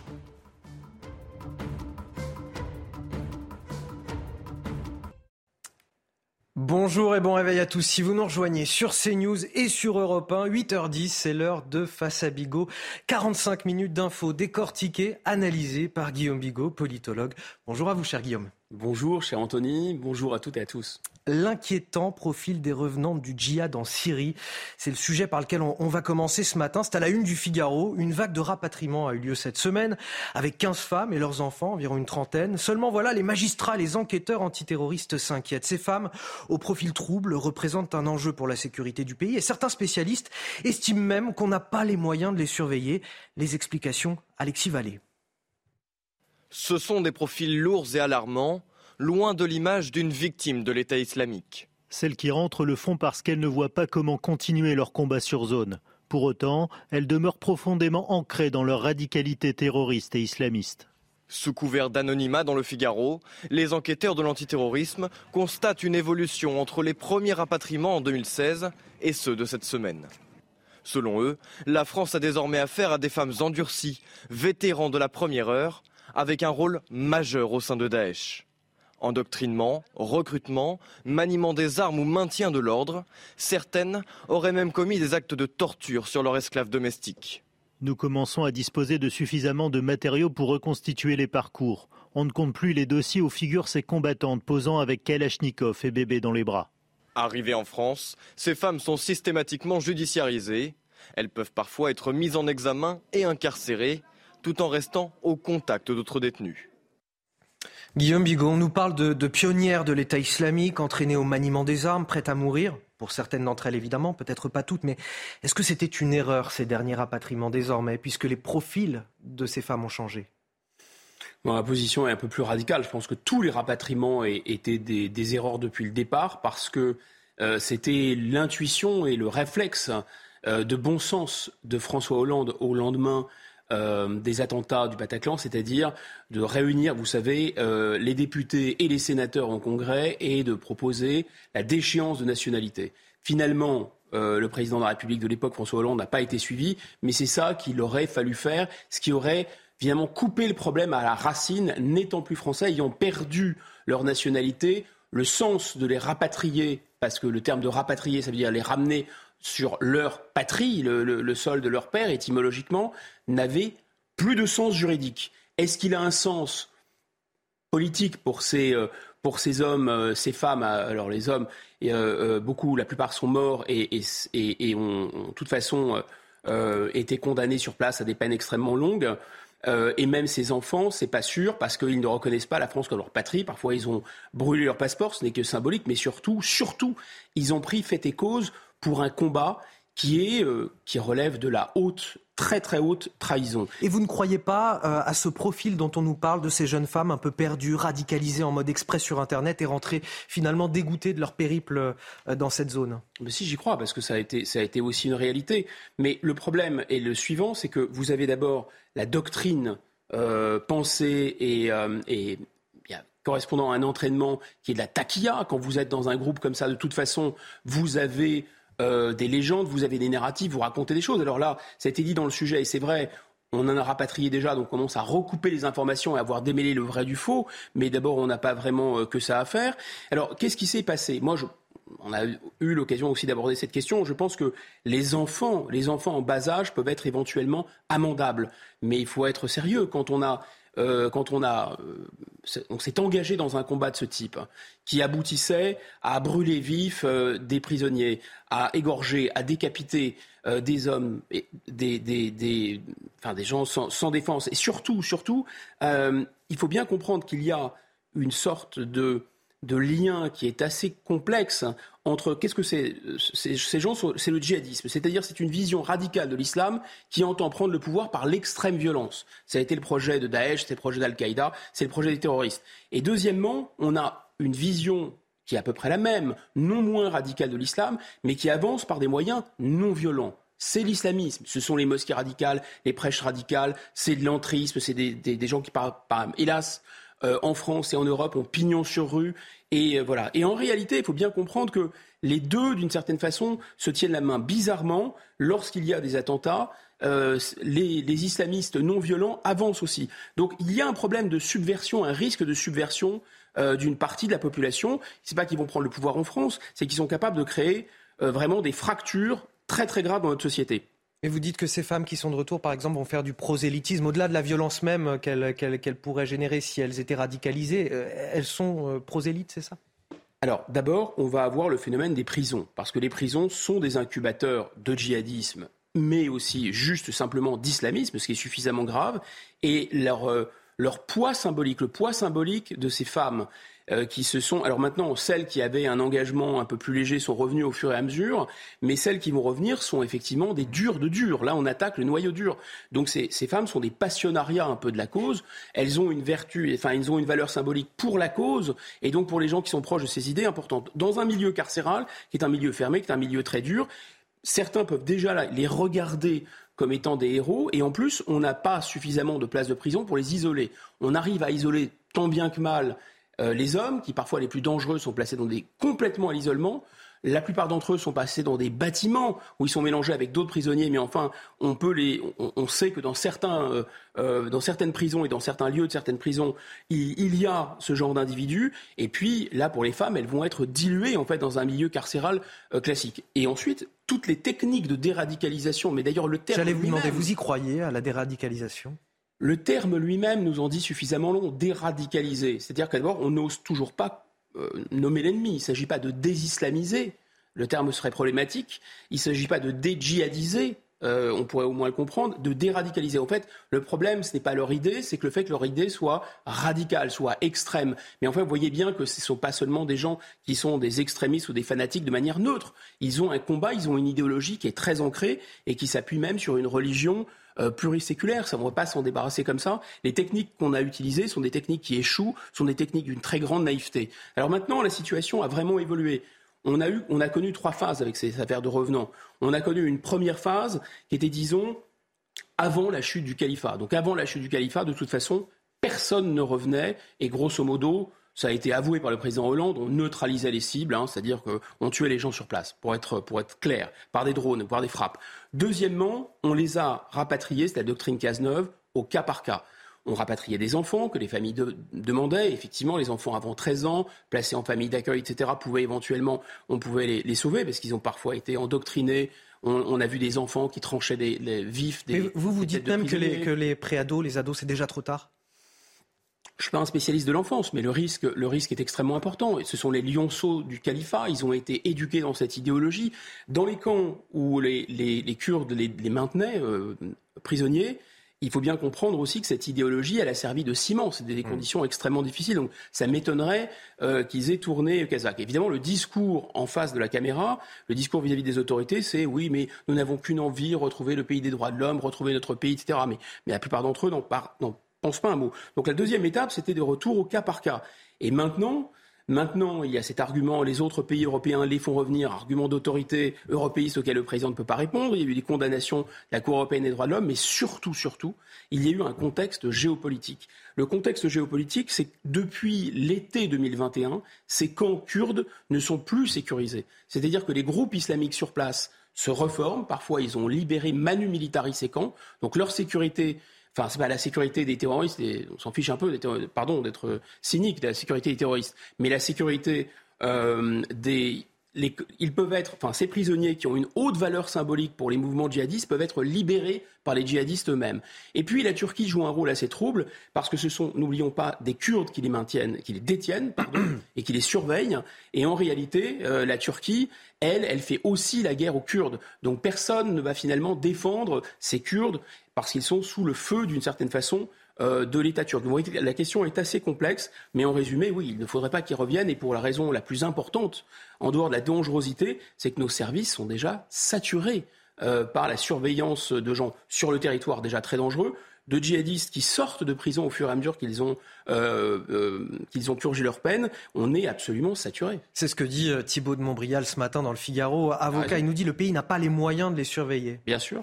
il dit aussi la France a, a finalement cédé à l'activisme d'associations et d'avocats ainsi que d'organisations internationales, à la légitimité discutable sur ces questions dans l'affaire des rapatriements. Bah, il y a eu les déclarations de, l'UNICEF, effectivement, euh, les petits enfants, etc. Il faut, être gentil avec les enfants. Bon, euh, c'est tout ça, ça s'appuie. Mais même, même sur, sur, sur, ces femmes, même sur ces femmes. Mais voilà, ce que j'allais dire, il y a la Cour européenne des droits de l'homme. Euh, la France a, subi des, forcément la, pression de, de, ces associations, de ces avocats et de ces instances internationales dans, dans ce dossier, qui a poussé au rapatriement de, Alors, ces personnes. La CEDH vraiment euh, était dans, dans, un, dans, son rôle de, de complètement euh, légaliste et formaliste. C'est-à-dire qu'elle a considéré euh, que la France ne pouvait pas ne pas faire droit, ne pas étudier des demandes de rapatriement avec des familles qui avaient contacté des avocats pour récupérer leurs petits-enfants, par exemple. Et donc la France a été condamnée parce qu'elle n'a, elle n'a, d'après la CEDH, pas suffisamment étudié ces demandes. Mais heureusement, j'allais dire, parce que tout est possible avec la CEDH, et souvent le pire. Mais enfin, heureusement, la CEDH n'a pas consacré dans une jurisprudence euh, euh, un droit à revenir. Allez, on va avancer euh, sur nos sujets ce matin. Ces mairies qui vont fermer leurs portes ce mardi 31 janvier en soutien à la mobilisation contre la réforme des retraites. C'est l'opération Mairie solidaire lancée à l'appel de Fabien Roussel, le secrétaire national du Parti communiste. L'idée, c'est de permettre aux agents publics de participer à la manifestation. Ce sera le cas euh, à la mairie de Paris, à Villejuif ou encore à Montreuil. Et on en parle ce matin avec vous, Elisa Lukavski. La question que je me posais est la suivante. Est-ce que c'est légal? Eh bien, en tout cas, euh, ça n'est pas illégal, mais sous certaines euh, conditions. Il ne faut pas qu'il y ait d'atteinte disproportionnée à la continuité euh, du service public. Exemple, si une mairie ne ferme que quelques heures dans la journée, eh bien, on peut penser qu'elle n'est pas dans l'illégalité. Dans les faits, même si les mairies participent à cette opération, eh certains services publics doivent continuer à être assurés et resteront donc ouverts, comme celui de l'état civil ou encore euh, les services d'urgence. Par exemple, si un incendie a lieu dans un immeuble euh, de la commune, eh bien, il faut trouver une solution de relogement pour les sinistrés. On a donc évidemment besoin euh, de ce service. L'autre point soulevé par ces fermetures, eh c'est le respect de la neutralité qui est énoncé dans le Code général de la fonction publique et auquel les services publics sont soumis. un élu n'a pas le droit de politiser ses actions administratives. Mais concernant les fermetures de mairie, eh bien, le soutien apporté est un petit peu plus flou. Hein. Si le maire décide de fermer en tant que responsable politique, par exemple, eh il n'est pas soumis au principe de neutralité. Les fonctionnaires de la mairie ont quant à eux le droit de grève, mais ils doivent respecter certaines règles.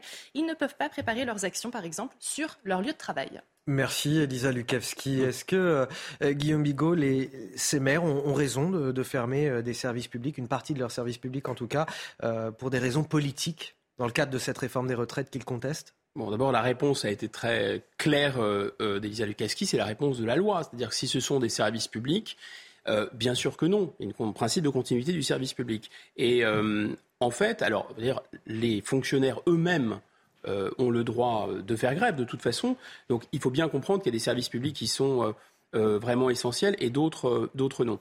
En fait, un maire, c'est à la fois une autorité, c'est d'abord une autorité politique élue en, République, mais c'est aussi quelqu'un qui est chargé au nom de l'État d'effectuer un certain nombre de tâches administratives. C'est pour ça qu'il y a cette ambivalence. C'est-à-dire qu'en tant que responsable politique, il a évidemment le droit de prendre des positions, il peut exprimer des positions, il peut les exprimer publiquement, il peut afficher sa solidarité, il peut euh, pas peut-être afficher euh, des banderoles, je crois que c'est ce qui est prévu euh, à la mairie de Paris, à Montreuil, à Villejuif, etc. c'est intéressant d'ailleurs politiquement, c'est que c'est Fabien Roussel qui a eu cette initiative. Parti communiste, et ensuite Anne Hidalgo et d'autres élus, j'imagine, courent, vont courir derrière pour dire bah, écoutez, euh, c'est vrai que nous, nous avons chassé les pauvres de la ville de Paris, c'est vrai que nous, euh, enfin je caricature parce qu'ils vont faire du logement social, mais euh, notre truc, c'est plutôt les, trottinettes, le vélo, etc. Mais enfin, grosso modo. Ah, elle veut écarter aussi les trottinettes. Hein. Pardon? Elle veut écarter aussi les trottinettes électriques. Oui, oui, vous avez, vous avez absolument raison. Elle, je suis très mauvaise foi parce qu'elle veut faire beaucoup de logement social, 40% en 2035, et elle veut. C'était une, une petite précision. Je vous laisse, Guillaume, poursuivre votre Grosso modo, elle a une occasion euh, de, se, de, se, donner un brevet de gauche, si vous voulez, euh, à, bon prix. Donc elle a couru derrière cette mesure. Donc on peut dire que, bien sûr, que les maires euh, et les élus en général doivent faire de la politique. Ils sont là aussi pour faire de la politique. Il n'y a aucun problème. Mais en revanche, ils sont responsables de services publics. L'état civil, on en a parlé par exemple, les services d'urgence, tout ça, la continuité doit être assurée et c'est bien normal. Alors les questions que ça pose sont de plusieurs types. D'abord, ces services publics-là, oui, ils sont neutres, pas les maires qui les dirigent. Vous voyez, c'est ça la nuance. Ensuite, eh bien, on peut se poser la question aussi d'une sorte de rupture de l'égalité. Parce que finalement, euh, si les mairies décident de fermer complètement, alors modulo, c'est bah ce, service public minimal et résiduel, ça veut dire que les agents de la mairie de Paris n'auront pas à poser euh, de jours de grève. Donc, contrairement à d'autres euh, salariés, que ce soit du service public ou, ou du privé, bah, qui, eux, perdront une journée et ne seront pas payés. Ceux qui travailleront à la mairie de Paris, eux, ne perdront pas une journée de grève. voyez Donc ça, il y a quand même une espèce de rupture de l'égalité. Et ça revient à dire que ces mairies de gauche subventionnent euh, quelque part la, mobilisation. Exactement. Enfin, c'est une, une, subvention indirecte. En revanche, effectivement, la, la, subvention directe, il y a eu, je crois, en 1987, un cas où il y a un fonds de solidarité qui voulait être euh, enfin qui avait été ouvert d'ailleurs par, euh, par, un, par un maire. Et là, ça a été tranché par le Conseil d'État, à mon avis à juste titre. Une mairie ne peut pas financer un mouvement social euh, et appeler un fonds de solidarité à un mouvement social. Donc là, on peut considérer qu'indirectement, il y a une sorte de soutien financier à ce mouvement. Je pense que là, ça va peut-être un peu loin. Et puis, un dernier argument qui est brandi par les juristes, qui est de dire, bon, bah voilà, ça peut être aussi, et, et je pense que ce serait pour ceux qui souhaitent euh, fermer leur mairie. L'argument, à mon avis, le plus imparable, c'est l'ordre public. C'est dire qu'ils redoutent euh, que le mouvement social euh, puisse déborder, que les, conditions dans lesquelles on accueille le public dans les mairies, les conditions ne seront pas réunies. À mon avis, s'ils brandissent l'ordre public, ils n'auront plus tellement de, auront plus tellement de problèmes. Enfin, on n'est pas là pour donner des conseils juridiques aux maires qui veulent, qui veulent fermer leur mairie, mais grosso modo, voilà, je pense qu'on va un peu loin en considérant que les maires ont une obligation de neutralité. Ben non, l'administration en France, elle est commandée par des élus. Voilà. Donc l'administration, oui, elle est neutre. Ceux qui les commandent, bah non, par définition, ils ne sont pas neutres, ils sont nos élus. Guillaume Bigot, est-ce que c'est de nature à, inquiéter le gouvernement? Alors, c'est peut-être de nature à inquiéter le gouvernement parce que euh, si, je dirais, euh, on assiste pour d'autres raisons, parce que là, ce sont des, comme on dit, sont des signaux faibles. Ce sont des petits, des petits indices que certains maires, mais là on parle de maires, très, peu de maires, la mairie de Paris, quelques mairies en région parisienne, si ça venait à se propager, oui, le gouvernement aurait raison de s'inquiéter, parce que toute chose égale par ailleurs, je pense qu'on va en parler aussi, les maires ont, d'autres, bien d'autres raisons d'en vouloir à la politique gouvernementale et à l'État. Et donc effectivement, on peut considérer que les maires, et on l'a vu pour le moment des Gilets jaunes, sont une sorte de rempart, je ne dis pas pour la République, je dis pour, en tout cas, euh, des, mouvements de contestation, le gouvernement s'était appuyé pour stopper la vague des Gilets jaunes sur les maires. Si les maires maintenant se mettent en pointe contre le gouvernement. Si demain des maires mettent des gilets jaunes, ah bah oui, ça va, ça va être beaucoup, beaucoup plus compliqué. Bon, vous me tendez la perche, euh, Guillaume Bigot. Dans le Val d'Oise, le maire LR de Franconville qui se met en, grève. Xavier Melki a décidé de couper les ponts avec les services de l'État. Pourquoi, me direz-vous? Pour protester contre la hausse des cotisations sociales des employeurs publics. C'est en fait un amendement qui est prévu justement dans cette réforme des retraites. Un amendement qui va lui coûter 200 000 euros de plus. 200 000 euros qu'il va falloir trouver dans les caisses de la municipalité. Seulement voilà, la ville croule déjà sous les dépenses d'énergie qui ont augmenté de 300%. Le budget de la ville est sous l'eau à tel point euh, que Xavier Melki envisage de fermer la cantine ou la piscine municipale. Nous avons recueilli son témoignage, je vous propose de l'écouter. Moi, j'ai un budget de 55 millions. Entre 2021 et 2023, l'énergie est passée de 2 millions à 6 millions d'euros. Euh, je m'attends à avoir une évolution de 40 à 50% sur les denrées alimentaires. Euh, qui constituent les plus de 3000 repas par jour que nous avons dans les écoles. Je souhaite que l'État soit au rendez-vous.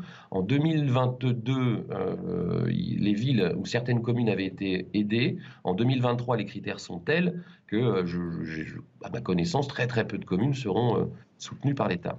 si je, réduis encore le, nombre de mes, agents, euh, bah, par exemple, hein, vous prenez un service urbanisme. Quand vous avez moins de gens qui traitent les dossiers vous êtes tenu par des délais, vous ne pouvez pas répondre.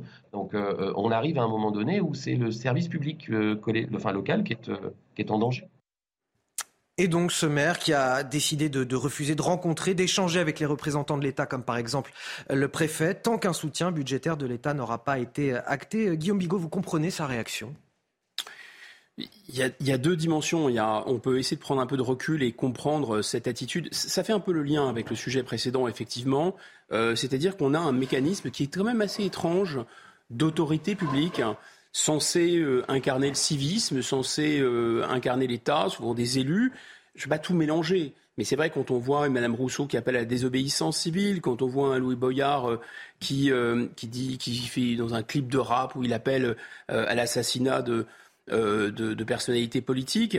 Monsieur Melki, il n'est pas du tout là-dedans, évidemment. Monsieur Melki, ce qu'il fait est, non seulement très soft, mais peut absolument se comprendre. Seulement, il y a, quelque chose qui ressemble à ça, c'est-à-dire qu'on a euh, un maire qui dit, bah, écoutez, moi, finalement, euh, la, collaboration avec le préfet, la collaboration avec les services de l'État, avec les ministères, c'est plus mon affaire. Donc évidemment, il y a quelque chose, en tout cas, d'assez virulent. Et en réalité, oui, il a des raisons, je pense, assez valables de faire ça. On va revenir dans un instant avec vous, Guillaume Bigot, sur euh, cette décision de Xavier Melki, le maire LR de Franconville dans le Val d'Oise. Mais tout d'abord, à 8h30, le rappel de l'actualité est signé ce matin, Elisa Lukavski. Sept personnes sont mortes euh, dans l'attaque euh, d'une synagogue à Jérusalem-Est hier soir. Un Palestinien armé a tué par balle sept personnes. Ça s'est passé pendant les prières du Shabbat. L'auteur de cette tuerie euh, a été abattu. Cette attaque s'est produite après des frappes israéliennes sur la bande de Gaza et au soir de la journée mondiale à la mémoire des victimes de la Shoah. Perpétuité en appel pour l'ex-compagnon euh, de Julie euh, Douib. La cour d'assises d'appel de Corse du Sud a condamné hier Bruno Garcia Cruciani à la réclusion criminelle à perpétuité pour le féminicide de son ex-compagne et mère de ses enfants, Julie Douib. C'était en 2019. Reconnu coupable d'assassinat, il a également fait l'objet d'un retrait total de l'autorité parentale sur ses deux fils de 12 et 14 ans. Toutes les options sont sur la table. Déclaration du porte-parole du gouvernement Olivier Véran hier à propos d'un éventuel changement de législation sur la fin de vie. Une phrase qu'il a lancée après avoir été interrogé sur la possibilité d'autoriser le suicide assisté en France, et ce alors qu'il était en déplacement en Suisse, pays où le suicide assisté est toléré. Face à Bigot sur CNews et sur Europe 1, il est 8h31. Si vous nous rejoignez, nous parlions du maire LR de Franconville dans le Val d'Oise qui a décidé de, couper les ponts avec les services de l'État pour protester contre la hausse des cotisations sociales des employeurs publics. C'est ce qui est prévu euh, dans la réforme des retraites, un amendement qui va lui coûter 200 euh, 000 euros euh, supplémentaires et donc il a décidé de, refuser, de rencontrer, d'échanger avec les représentants de, l'État dans sa ville. Guillaume Bigot, vous avez le sentiment qu'on qu abandonne finalement les maires face à leurs administrés face au mécontentement. On sait que ce sont eux les maires qui sont à, à portée de baffe des électeurs, comme euh, le dit Emmanuel Macron, euh, l'expression consacrée du chef de l'État. Et d'ailleurs, pas seulement qu'au sens figuré, puisqu'on sait que les maires aussi sont souvent victimes de violences. Bien sûr, ce, sont avec le président de la République en temps normal et euh, parmi tous les élus, les élus, normalement, les maires les plus populaires, ceux qui avaient dans le, dans le grand jeu de culbuto euh, disons, démocratiques, ceux qui restaient, populistes, hein, ceux qui restaient encore debout, ceux qui tenaient encore debout, les gens avaient confiance en eux parce qu'ils les connaissaient, surtout dans les euh, petites agglomérations. Et donc maintenant, comme je l'ai dit tout à l'heure, autant ils avaient été en pointe euh, pour défendre le gouvernement, la République, euh, les institutions représentatives, les réformes pendant la crise des Gilets jaunes, maintenant ils semblent tourner Kazakh. Et ça, c'est un phénomène inquiétant. On sait qu'il y a eu une grande démission dans toute la société française après le Covid, une espèce de fatigue généralisée. Mais après avoir fait ce qu'ils ont fait pour défendre le gouvernement pendant les Gilets jaunes, il y a une fatigue, je pense, démocratique, une fatigue politique, et je pense, quel que soit leur bord, parce que ces gens sont souvent proches de la population et ils en ressentent directement les souffrances, avec cette expression un peu bizarre d'apporter de baffe, qui est maintenant euh, fait Flores. Et puis je pense que, si vous voulez, quelqu'un comme Xavier Melki, qu'est-ce qu'il dit au fond?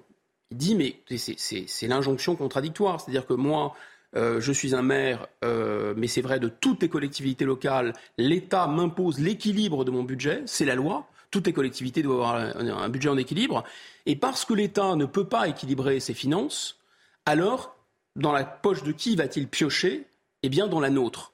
Et donc, ils se sentent évidemment Donc d'abord, c'est absolument incohérent puisque l'État imposerait qu'il ne s'impose pas lui-même d'une part. Savez, les dotations, euh, les dotations de l'État euh, aux collectivités locales, c'est pas de l'argent cadeau, c'est pas des aides, c'est parce qu'il y a eu dans le cadre de la décentralisation un certain nombre euh, de, de fonctions qui étaient assurées par l'État et qui sont désormais assurées par les collectivités locales, dont des municipalités. Et donc, voilà, il y a des dotations qui, en échange, sont versées par l'État pour faire le travail de l'État sur place. Mais sauf qu'à un moment, alors, depuis 2014 notamment, il y a eu une baisse assez, drastique de ces dotations. Là, euh, récemment, il y a eu encore eu 10 milliards de baisse de ces dotations. Voilà une première raison. C'est-à-dire qu'on leur demande de faire des choses au nom de l'État, ils n'ont pas l'argent. L'État est en déficit et on leur demande de ne pas être en déficit. L'inflation est galopante, l'inflation énergétique, et eux n'ont pas de bouclier. En fait, donc ils se retrouvent dans une situation totalement au porte-à-faux à l'égard de leurs administrés, parce qu'effectivement, logiquement, soit ils augmentent leurs impôts, parfois ils ne le veulent pas, soit ils vont réduire euh, euh, les services qu'ils offrent à la population, ils vont renier sur leur politique, etc. Donc on comprend euh, la réaction d'un Xavier Melki, on comprend qu'il y a un sentiment de trahison, d'autant que le gouvernement, souvenez-vous, a insisté lourdement. C'était plutôt du temps de Jean Castex où il, il, ne jurait que par les territoires, mais déjà encore Madame Borne, c'est-à-dire le terrain euh, ne saurait mentir, les territoires, les territoires, on va faire confiance aux territoires, c'est la décentralisation. On l'avait vu avec l'Association des maires de France, ces gens-là se sentent absolument floué, si vous voulez. Alors la méthode, bon, on peut la contester. Soyons honnêtes, il y a ainsi un petit côté euh, euh, d'agite propre, il y a un petit côté de marketing politique. J'ai fait mon coup politique, c'est le Andy Warhol. Hein, je vais avoir. Alors pour, pour le coup, j'ai envie de dire, on en, on parle. parle. Voilà, c'est ça. Il a, ça a fonctionné. Il a, il a peut-être raison aussi euh, sur le sur le fond. Sur voilà. sa cause, oui, mais en même temps, c'est toujours ça de prix pour lui. Depuis 2020, euh, le début de, de, la mandature pour pour les maires de France, on a 900 maires qui ont qui ont quitté leur fonction. Oui. 900 maires, autant de démissions en l'espace de deux ans, donc les deux premières années de mandature, que sur les quatre premières années de la mandature précédente, c'est-à-dire 2014, euh, de, 2020. C'est le signe que les maires n'en peuvent plus aujourd'hui. C'est-à-dire qu'on parle tout le temps du populisme avec euh, la montée de partis très contestataires d'une part, la montée de l'abstention d'autre part, et ça on peut dire c'est le détricotage de la démocratie par le bas. Mais on oublie qu'il y a un détricotage de la démocratie par le haut, c'est-à-dire le fait que d'abord ces maires qui sont, je répète, vraiment les, les briques Hein, les unités de base, comme dans la société, la famille est l'unité de base. Dans la famille républicaine, dans la famille démocratique, l'unité de base, c'est euh, le maire. Donc si vous n'avez plus de maire, Et si les gens ne se représentent plus, je ne sais plus, je crois qu'il y avait 55% des maires qui envisageaient de ne pas se représenter. c'est absolument considérable. Souvent, ils sont très mal payés, ils en prennent plein la tête, etc. Donc c'est vraiment un investissement, un dévouement, un sens de l'intérêt général. Si on dégoûte ces gens, ah bah oui, on détricote effectivement la démocratie par le bas et c'est extrêmement grave. Je reviens sur cette idée, non pas parce qu'elle est obsédante, et parce que quand on, euh, encore une fois, je ne veux pas euh, faire peur, euh, mais finalement, on, on l'a déjà évoqué dans cette crise des retraites qui semble peut-être un peu enflée, puisque la population est vraiment contre et les syndicats sont tous unis vent debout. Alors on peut dire bon, ça va passer, cette réforme était utile. Moi, j'en sais rien, c'est pas mon sujet. Je dis simplement que, vu la faiblesse de la représentativité, de la notion de représentativité, c'est-à-dire des syndicats qui sont quand même très faibles, euh, qui, ne, mordent pas, qui n'entraînent pas avec eux, finalement, ils courent derrière leur base. Et euh, avec des partis politiques qui sont faiblement représentatifs, avec de moins en moins de militants. Regardez le, Parti socialiste, cet effondrement est quand même très spectaculaire. Mais l'Assemblée nationale qui ne reflète pas l'ensemble du corps électoral, ça n'a jamais été le cas. Il n'y a pas de vote obligatoire en France, mais enfin, ça n'a jamais été aussi peu représentatif finalement. Il n'y a plus de courroie de transmission. Donc s'il y a une explosion de colère, où est cette courroie de transmission? Et là où ça deviendra extrêmement grave, c'est qu'on aurait, encore une fois, des maires qui ont fait euh, tampons, qui ont fait rempart après les Gilets jaunes et qui eux-mêmes mettraient des Gilets jaunes, ah non, là, ça deviendrait extrêmement grave. Face à Bigot sur CNews et sur Europe 1, il est 8h37. On va parler de cette situation inédite qui en dit long sur notre système de santé. À Nevers, dans la Nièvre, désert médical où l'on manque de soignants, la région Bourgogne-Franche-Comté a mis en place un pont aérien. Chaque semaine, des soignants vont prendre l'avion depuis Dijon pour venir combler les manques. Ils feront l'aller-retour dans la journée. Le tout premier vol a eu lieu ce jeudi. Le récit, Soumaya Lalou. C'est un accueil quasi présidentiel pour ces huit médecins. Pour la première fois, ces Flying Doctors, comme on les appelle déjà, arrivent en avion du CHU de Dijon. D'habitude, on venait en train depuis deux ans, euh, assez régulièrement, pour aider notre collègue à Nevers. Et puis là, c'était en avion, donc c'est plus rapide, effectivement. Ça permet de partir le matin même et pas la veille au soir. Direction le centre hospitalier de Nevers, où le manque de soignants est criant. Pneumologues, gynécologues ou encore cancérologues, en tout c'est une cinquantaine de médecins et plus de 35 infirmières qui manquent à l'appel. Ah bah, ces médecins, ils m'apportent euh, autrement. C'est impossible de faire fonctionner un, service comme ça avec un seul médecin. Ina Digay-Cochet est souvent en renfort dans cet hôpital elle a déjà ses repères. Tout de suite, je vais allumer les consoles, rentrer les codes, me connecter et puis commencer à regarder les premiers examens que je dois interpréter et après je vais voir le patient. C'est pour être plus rapide que ce pont aérien a été mis en place. Il relie une fois par semaine Dijon à Nevers pour un trajet de 35 minutes, contre près de 2h15 en train. C'est un coût, mais c'est un coût, euh, il faut savoir que les intérimaires nous coûtent à peu près 3,5 millions par an. On fait des économies en fait en, faisant venir même un avion de Dijon. Mais il y a aussi un coût écologique. Cependant, entre le soin de la population et la volonté de limiter l'empreinte carbone, la région a tranché. Elle espère multiplier les allers-retours pour répondre aux besoins des patients. Reportage lunaire incroyable qui résume à lui seul toute la situation de nos hôpitaux, de notre système de santé en France. Bah écoutez, on, aurait plutôt, euh, je sais pas, on était plutôt habitué à ces reportages, vous savez, sur ce qu'on appelle dans le monde anglo-saxon les flying doctors, donc euh, en Australie, qui est un pays à la taille d'un continent très peu densément peuplé, effectivement, enfin, font de ce qu'ils appellent le bush, ils font venir des médecins. Au fin fond euh, de l'Arizona, dans le désert du Nevada, ils font venir des médecins par avion. Mais à Nevers, c'est pour faire 200 dans la Nièvre, entre, pour faire 200 km, c'est effectivement surréaliste. Donc, qu'est-ce que ça indique? Alors, Effectivement, le sujet des déserts médicaux, ça c'est bien clair, particulièrement à Nevers. Les déserts médicaux, je crois qu'il y a eu, euh, c'est-à-dire c'est très surprenant, y compris euh, de la part du gouvernement, des partisans du gouvernement. Je me souviens d'Aurore Berger qui disait 87% du territoire est en désert médical. C'était une technique de la Macronie, souvent d'exagérer un problème, peut-être parce que finalement, on va se dire la baudruche va se dégonfler. Alors on va dire, oh, il n'y a plus d'électricité. Bon, en fait, il y a quand même de l'électricité. Il n'empêche que euh, derrière, il y a quand même le démantèlement des centrales et toute une politique folle qui euh, fait euh, exploser le prix. Donc là, c'est pareil, on dit le désert médical, c'est partout. En fait, non, c'est pas partout.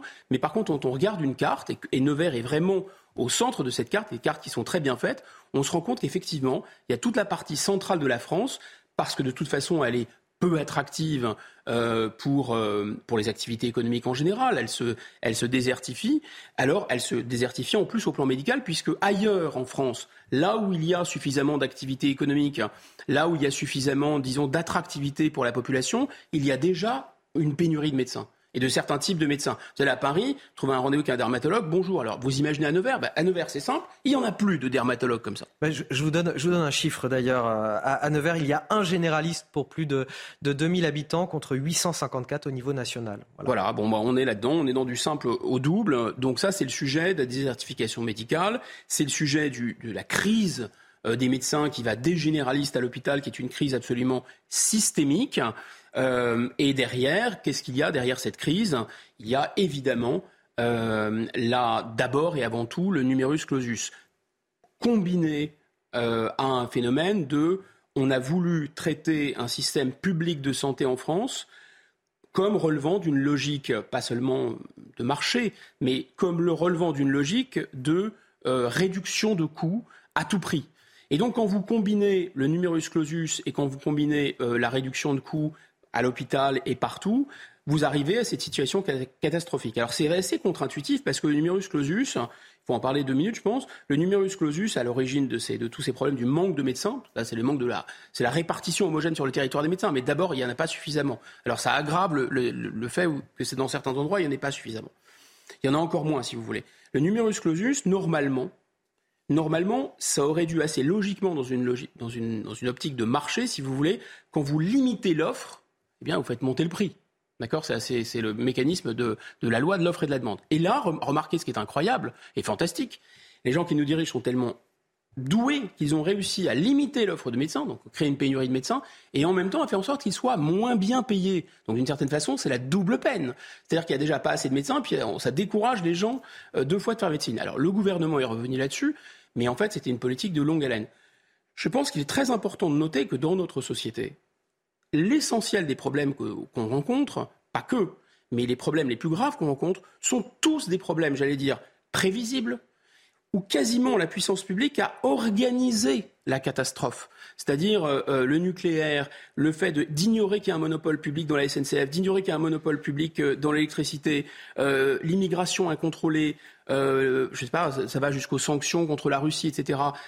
Tout ça, ce sont des phénomènes qu'on que l'État, ou l'État est directement responsable d'avoir créé des problèmes ah, et des engendrés. Le numerus clausus, c'est ça. Quand vous dites, euh, en 1993, j'ai regardé, il y avait 350 admis en médecine. Non, mais c'est 3500 admis, pardon, en médecine. Euh, c'est de la folie furieuse. Vous voyez, on avait besoin de déjà euh, de dizaines de milliers de médecins par an. Donc là, on a organisé un problème euh, qui en plus, pour des raisons démographiques, allait exploser. Et puis le dernier souci, c'est le problème de l'aménagement du territoire. C'est-à-dire qu'on se rend compte qu'il faut prendre l'avion pour aller de Dijon à Nevers, comme vous dites, c'était à 150 km, et parce que euh, le train va bientôt fermer. Le train, c'est plus de deux heures. C'est ce que j'allais dire. C'est assez cocasse, c'est que cette liaison euh, Nevers-Dijon va, va, fermer bientôt. Ah oui. voilà, ça, ça c'est assez parlant aussi de nos services publics. Exactement, ça c'est toute la question de, l'aménagement du territoire, des routes, etc. C'est euh, trois heures et demie par la route. Bon, c'est pas normal. Hein. C'est évidemment pas normal. Donc euh, l'avion, bah, ça peut paraître extrêmement choquant, mais enfin euh, c'est quand même assez rationnel parce que on parle pas, disons, de c'est pas des c'est pas hein, qui manque à Nevers c'est euh, de la chirurgie cardiaque, euh, de l'oncologie, de la cancérologie, etc. et, tant pis pour l'écologie, hein. parce que là, là, pour le coup, on peut comprendre la décision de. Écoutez, il faut arrêter avec cette histoire d'écologie, parce que je rappelle que la France, c'est 1% des émissions. Donc, c'est totalement incohérent d'expliquer, comme le font les écologistes, les écologistes, et ils ont raison, de dire qu'il y a un problème mondial euh, dû à des émissions euh, de CO2 dans l'atmosphère par des pays comme la Chine, par euh, l'Inde, par les États-Unis, etc. Nous en représentons 1% et on va chouiner parce que pour sauver des vies, on va envoyer quelques médecins euh, faire des rotations en avion. Non, c'est pas raisonnable. Allez, la colère aujourd'hui sur l'île de Ré. Une manifestation va avoir lieu en début d'après-midi contre le déboulonnement d'une statue de la Vierge Mariste à la flotte en Ré. Cette statue avait été installée là après la Seconde Guerre mondiale. Il s'agissait de, de remercier la Vierge pour ceux qui sont rentrés vivants des combats. Il y a donc là un caractère historique aussi à, cette statue. Mais évidemment, une association de lutte pour la laïcité demande son déplacement car elle est sur un lieu public et le tribunal de Bordeaux lui a donné raison. Le reportage sur place, Jérôme Rampenou. La statue de la Vierge trône toujours sur son carrefour à la flotte en raie. Mais cela ne va pas durer. Le tribunal de Bordeaux a tranché. Elle ne peut pas rester sur ce lieu public aux grandes dames des habitants. On est pour Caresse, on l'a toujours connu, on l'a connu un peu plus loin, et là ça fait 40 ans qu'on la connaît là. Et l'arrêt des bus, c'est l'arrêt la, à la Vierge. alors euh, c'est complètement, complètement idiot. Il faut qu'elle existe, il faut garder l'histoire, si une religion ou pas. Ça fait partie du patrimoine historique, il faut le, garder. La laïcité c'est bien, mais l'histoire c'est important aussi. L'association Touche pas à ma statue organise une grande manifestation ce week-end pour protester contre cette décision, une bataille qu'il mène dans beaucoup de communes. On considère que effectivement il y a un caractère religieux, mais ce caractère religieux en fait il est minime par rapport au caractère historique qu'a une statue de la Vierge, une statue de Saint-Michel en France, parce que euh, l'histoire française, qu'on le veuille ou non, c'est une histoire chrétienne. Et donc ça a toute sa place dans la, culture française d'avoir euh, des statues de la Vierge, de Saint-Michel, etc. Et ensuite, nous, on, défend aussi bien euh, des statues de Colbert que des statues de, de Saint-Michel, des statues de Napoléon que des statues de la Vierge. La commune a six mois pour déplacer cette statue. Des solutions sont déjà envisagées, peut-être sur un terrain privé non loin de son actuel emplacement. Alors c'est intéressant Guillaume Bigot parce que ces recours d'associations se multiplient. Il y a une situation similaire en ce moment au Sable d'Olonne avec une statue de Saint-Michel qui en plus est sur le parvis d'une église. Euh, ces associations, elles mènent un combat idéologique et surtout quelle idéologie se cache derrière tout ça? Bah, c'était, une, c'était un combat anachronique. Euh, le catholicisme était très puissant. Euh, d'ailleurs, ça a donné lieu à cette euh, loi de 1905 euh, dites-loi de la laïcité. Et, euh, et voilà. Et donc c'est à ce moment-là qu'il fallait combattre les gars. C'était au 19e siècle, hein, au début du 20e siècle. Hein. Aujourd'hui, les églises sont quasiment vides. L'influence du christianisme, l'influence politique du christianisme, elle est très limitée. Bon, sauf à ce que à entendre que l'Église catholique souvent soutient euh, les migrants, ce qui devrait faire plaisir en général à ce genre d'association. Donc c'est vraiment ce que Karl Marx appelait gifler sa grand-mère, c'est-à-dire utiliser des forces politiques du passé qui ne, qui ne pèse plus et s'acharner sur elle pour se donner une posture. C'est totalement minable. Évidemment, ça rappelle le wokisme, hein, c'est-à-dire euh, le wokisme, pareil, il s'en prend au racisme. Euh, le racisme est épouvantable, sauf que le racisme a, disparu. Donc, comme vous ne trouvez plus de racistes à vous mettre sous la main, bah, vous retirez des statuts du passé. Alors, le racisme n'a pas disparu partout tout le temps, mais euh, oui. Enfin, comme, enfin, comme idéologie de masse qui entraîne les gens. Enfin, il y, y, a vraiment des, quelques cinglés, quelques, quelques fanatiques complètement mmh. Qu'il faut laisser dans leur coin malheureusement, il y a de la bêtise résiduelle. Donc ça pose aussi le problème un peu du gouvernement des juges, il faut dire, parce que euh, d'abord et avant tout, est-ce que les tribunaux, même les tribunaux administratifs qui sont encombrés, n'ont pas autre chose à faire que d'étudier, de renvoyer en appel, etc. Euh, ce genre de ce genre de cas? Je rappelle qu'on nous explique c'est l'état de droit, c'est l'état de droit. Il faut laisser les magistrats avec une marge d'appréciation. Ah bah d'accord, mais dans ce cas, pourquoi ils ne l'utilisent pas pour dire, écoutez, on a un peu autre chose à faire que de retirer des statues? En plus, cette statue, elle a une histoire, une histoire sympathique. Je ne sais pas si vous êtes au courant, mais cette statue-là en particulier, à part euh, euh, quelques militants euh, euh, vraiment complètement isolé. Euh, c'est une famille qui avait décidé d'installer euh, une vierge au cas où le fils et le père rentreraient sains et saufs de la Seconde Guerre mondiale.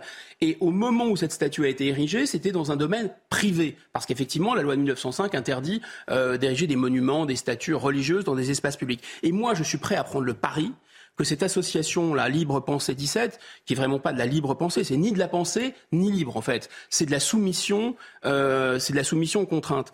Euh, je pense qu'ils n'iront pas euh, porter plainte contre la mairie de Stein qui a fait, vous savez, qui a donné une rue de la ville de Stein en 93 euh, en Seine-Saint-Denis à la femme du prophète, voilà, qui lui a dédié le nom d'une rue. C'est interdit par la loi de 1905, mais ces petits porteurs de valises n'iront pas au 78e anniversaire de la libération du camp d'Auschwitz par l'armée rouge. Le Premier ministre polonais accuse Vladimir Poutine de construire de nouveaux camps à l'Est, dans le cadre évidemment du, conflit entre la Russie et l'Ukraine. Il parle même de génocide. D'ailleurs, pour la première fois, les représentants de, la Russie n'ont pas été conviés aux commémorations de la libération euh, du camp d'extermination polonais. Les explications de Geoffrey Defebvre. Alors que des survivants de l'Holocauste commémoraient le 78e anniversaire de la libération du camp de concentration d'Auschwitz, sur ses réseaux sociaux, le Premier ministre polonais Mateusz Morawiecki s'en est pris directement à Vladimir Poutine. Le jour de la libération du camp hitlérien allemand de la mort, Auschwitz-Birkenau, souvenons-nous que Poutine est en train de construire de nouveaux camps à l'Est. De son côté, le président russe a profité du jour de commémoration de la libération par l'armée rouge du camp d'Auschwitz en 1945 pour dénoncer le génocide, selon lui, des populations russophones de l'Est de l'Ukraine. Oublier les leçons de l'histoire conduit à la répétition de terribles tragédies. La preuve en est les crimes contre les civils, le nettoyage ethnique et les actions punitives organisées par les néo-nazis en Ukraine. Les enquêteurs de l'ONU ont déclaré l'année dernière avoir collecté des informations sur plus de 400 détentions arbitraires et disparitions organisées par les forces russes en Ukraine. En raison de l'invasion russe de l'Ukraine, c'est la première fois qu'aucun représentant russe n'est invité à la commémoration de la libération du camp d'Auschwitz-Birkenau. l'armée rouge qui a, libéré euh, Auschwitz, fallait-il écarter les Russes de ces commémorations cette année? Non, bien sûr que non. L'histoire est ce qu'elle est. Euh, on ne peut pas revisiter l'histoire. C'est pas parce qu'il euh, y a euh, aujourd'hui un conflit avec la Russie qu'on peut réécrire l'histoire et, nier le fait que l'armée rouge a effectivement libéré. on écarte bien la Russie de plein d'événements internationaux, de compétitions. On a tort de la même façon, je pense, dans la culture, en disant on ne veut plus étudier Pushkin, on ne veut plus étudier Tolstoï, on ne veut plus jouer Rachmaninov. Enfin, tout ça est complètement fou. C'est-à-dire que là, on comprend bien qu'on euh, est pris dans une sorte de montée aux extrêmes sur le plan de la livraison des matériels, c'est vrai, mais aussi dans la propagande, dans l'idéologie. J'insiste aussi sur un point qui me semble fondamental, c'est-à-dire qu'il y a une sensibilité et un rapport à la Seconde Guerre mondiale qui est très différent à l'Ouest et à l'Est. En Pologne et en Russie, si vous voulez, euh, l'histoire c'est comme un volcan, le volcan n'est pas éteint il n'est pas éteint. La cicatrice laissée par l'histoire, les frontières sont des cicatrices laissées par l'histoire, euh, disait un, grand historien. Il a raison. Là, cette cicatrice, elle est toujours purulente, elle saigne toujours. Et donc, quand, euh, lorsqu'on est euh, absolument scandalisé par le fait que les Russes rappellent que l'un des fondateurs, l'un des héros pour le régime actuel de Kiev, Stepan Bandera, nationaliste ukrainien, était à participer et à encourager des massacres de centaines de milliers de femmes, d'enfants, etc., juifs et tziganes. Euh, vous voyez, le site de Babillard, qui est un site euh, où il y a eu un, des, massacres les plus, atroces euh, de la Shoah par balle, l'avenue qui conduit à Kiev vers le site de, de, de, de Babillard s'appelle l'avenue Stepan Bandera. Donc, voilà, je pense qu'on en est à un point où c'est anachronisme contre anachronisme. La Pologne se permet de dire qu'il y a en fait l'équivalent, c'est ça l'idée, d'utiliser la commémoration de Schwitz pour dire que euh, Poutine fait ce que faisait Hitler euh, en Ukraine. Il se comporte très mal en Ukraine, mais ça n'a, ce n'est pas du tout la même chose. Et qu'est-ce que fait Poutine? Eh bien, il parle de dénazifier. Donc c'est anachronisme contre anachronisme, c'est extrêmement dangereux. Et on arrive à la fin de notre échange. Merci à vous, Guillaume Bigot. Vous restez avec nous euh, sur CNews. La matinale week-end se poursuit. Sur Europe 1, c'est l'heure de retrouver Léna Monnier et Frédéric Tadei. C'est arrivé cette semaine. Excellent week-end à tous sur CNews et sur Europe 1, bien sûr. Elle a ramené le soleil sur le plateau de CNews, mais elle en a privé le reste de la France, du coup. C'est Claire Delorme pour la météo. La météo avec Groupe Verlaine. Solution de centrale photovoltaïque avec option de stockage pour profiter de la lumière, même en cas de coupure. Bonjour à tous. Un ciel tout en nuances de gris pour aujourd'hui et ça va en tout cas durer. Ça va surtout se passer donc du sud-ouest en remontant vers les départements du nord-est et puis associé à ces nuages, et eh bien quelques flocons euh, qui pourraient blanchir les sols, hein, surtout au niveau des régions centrales, en direction du Jura et vers le Piémont pyrénéen. En revanche, vu que ce sont des nuages bas, et eh bien en altitude, surtout en montagne, on pourra bénéficier d'un très beau soleil, soleil que l'on retrouvera aussi en Méditerranée, mais avec un nouvel épisode de Mistral et Tramontane. Dans l'après-midi, très peu d'évolution. Ceci est dû à cet anticyclone qui est bien positionné. En revanche, donc dans l'après-midi, nous pourrons avoir quelques euh, percées de soleil, hein, surtout en direction donc des Ardennes vers les pays de la Loire. Donc la Corse aussi deviendra beaucoup plus lumineuse. On va peut-être passer aux températures. Donc euh, les températures, eh bien, elles s'annoncent assez assez fraîche, hein, même mordante au niveau euh, avec donc ces gelées généralisées. Nous aurons tout au plus 1 degré à Paris, moins 1 degré à Strasbourg, des gelées donc comme je vous le disais bien piquantes hein, vers le massif central avec moins 5 degrés. Donc dans l'après-midi, eh bien un thermomètre qui aura du mal à dépasser la barre des 5 degrés. Et oui, il fait froid. Nous sommes 2 à 3 degrés en dessous des normales. Ça se réduira une fois de plus par 4 degrés en direction de Paris, de Lille, également en direction des Pays de la Loire. Ça sera un petit peu plus euh, proche des 10 degrés vers les littoraux, avec 7 degrés à Strasbourg, 8 degrés à Brest, 6 degrés pour Biarritz et toujours à peu près une dizaine de degrés entre Corse et continent, 12 degrés la maximale pour Ajaccio. Vous avez regardé la météo avec Groupe Verlaine. Isolation thermique par l'extérieur avec aide de l'État. Groupe Verlaine, le climat de confiance. Quasiment 9h, bienvenue dans la matinale week-end sur CNews. Pour faire face à, Guillaume Bigot, politologue, il n'y avait qu'un Frédéric Durand possible ce matin. Frédéric Durand, bonjour, directeur de la revue L'Inspiration Politique, merci d'être avec nous. On va décrypter tous les bonjour trois. Bonjour Anthony, on est souvent d'accord. Hein, avec euh, oui, mais vous vous complétez aussi. Ah mais bien sûr. On va décrypter ensemble euh, l'actualité ce matin. Et je vous dévoile tout de suite les titres de votre journal de, 9h. À la une, ces revenants du djihad qui inquiètent les services antiterroristes. Certaines d'entre elles sont des pionnières de l'État islamique, entraînées au maniement des armes, prêtes à mourir. C'est ce que rapporte une enquête du Figaro ce matin. Alors qu'une dernière vague de retour a eu lieu cette semaine, faut-il poursuivre ces rapatriements? Je vous pose la question sur ce plateau aujourd'hui. Paris, Villejuif ou encore Montreuil, autant de mairies qui ont décidé de fermer leurs portes ce mardi en soutien à la mobilisation contre la réforme des retraites et pour permettre aux fonctionnaires de manifester également. Ils n'auront donc pas de jour de grève à poser, ces fonctionnaires, ni de perte de revenus. Bon, de là à dire que les mairies de gauche subventionnent la mobilisation, il n'y a qu'un pas. Est-ce légal Est-ce légal? Est-ce moral également? On en débat sur ce plateau également ce matin. Cette situation inédite qui en dit long sur notre système de santé. À Nevers, dans la Nièvre, on a mis en place un pont aérien pour faire venir des soignants en renfort. Chaque semaine, ils prendront donc l'avion depuis Dijon pour venir combler les manques. Le tout premier vol a eu lieu ce jeudi. On commence avec euh, l'inquiétant profil de ces revenants du djihad en Syrie. C'est à la une du Figaro ce matin. Une vague de rapatriement a eu lieu cette semaine euh, avec 15 femmes et leurs enfants, environ une trentaine. Seulement voilà, les magistrats et les enquêteurs antiterroristes s'inquiètent. Ces femmes au, profil trouble représentent un enjeu pour la sécurité du pays et certains spécialistes estiment même qu'on n'a pas les moyens de les surveiller. Les explications, Alexis Vallée. Ce sont des profils lourds et alarmants loin de l'image d'une victime de l'État islamique. Celles qui rentrent le font parce qu'elles ne voient pas comment continuer leur combat sur zone. Pour autant, elles demeurent profondément ancrées dans leur radicalité terroriste et islamiste. Sous couvert d'anonymat dans le Figaro, les enquêteurs de l'antiterrorisme constatent une évolution entre les premiers rapatriements en 2016 et ceux de cette semaine. Selon eux, la France a désormais affaire à des femmes endurcies, vétérans de la première heure, avec un rôle majeur au sein de Daesh. Endoctrinement, recrutement, maniement des armes ou maintien de l'ordre, certaines auraient même commis des actes de torture sur leurs esclaves domestiques.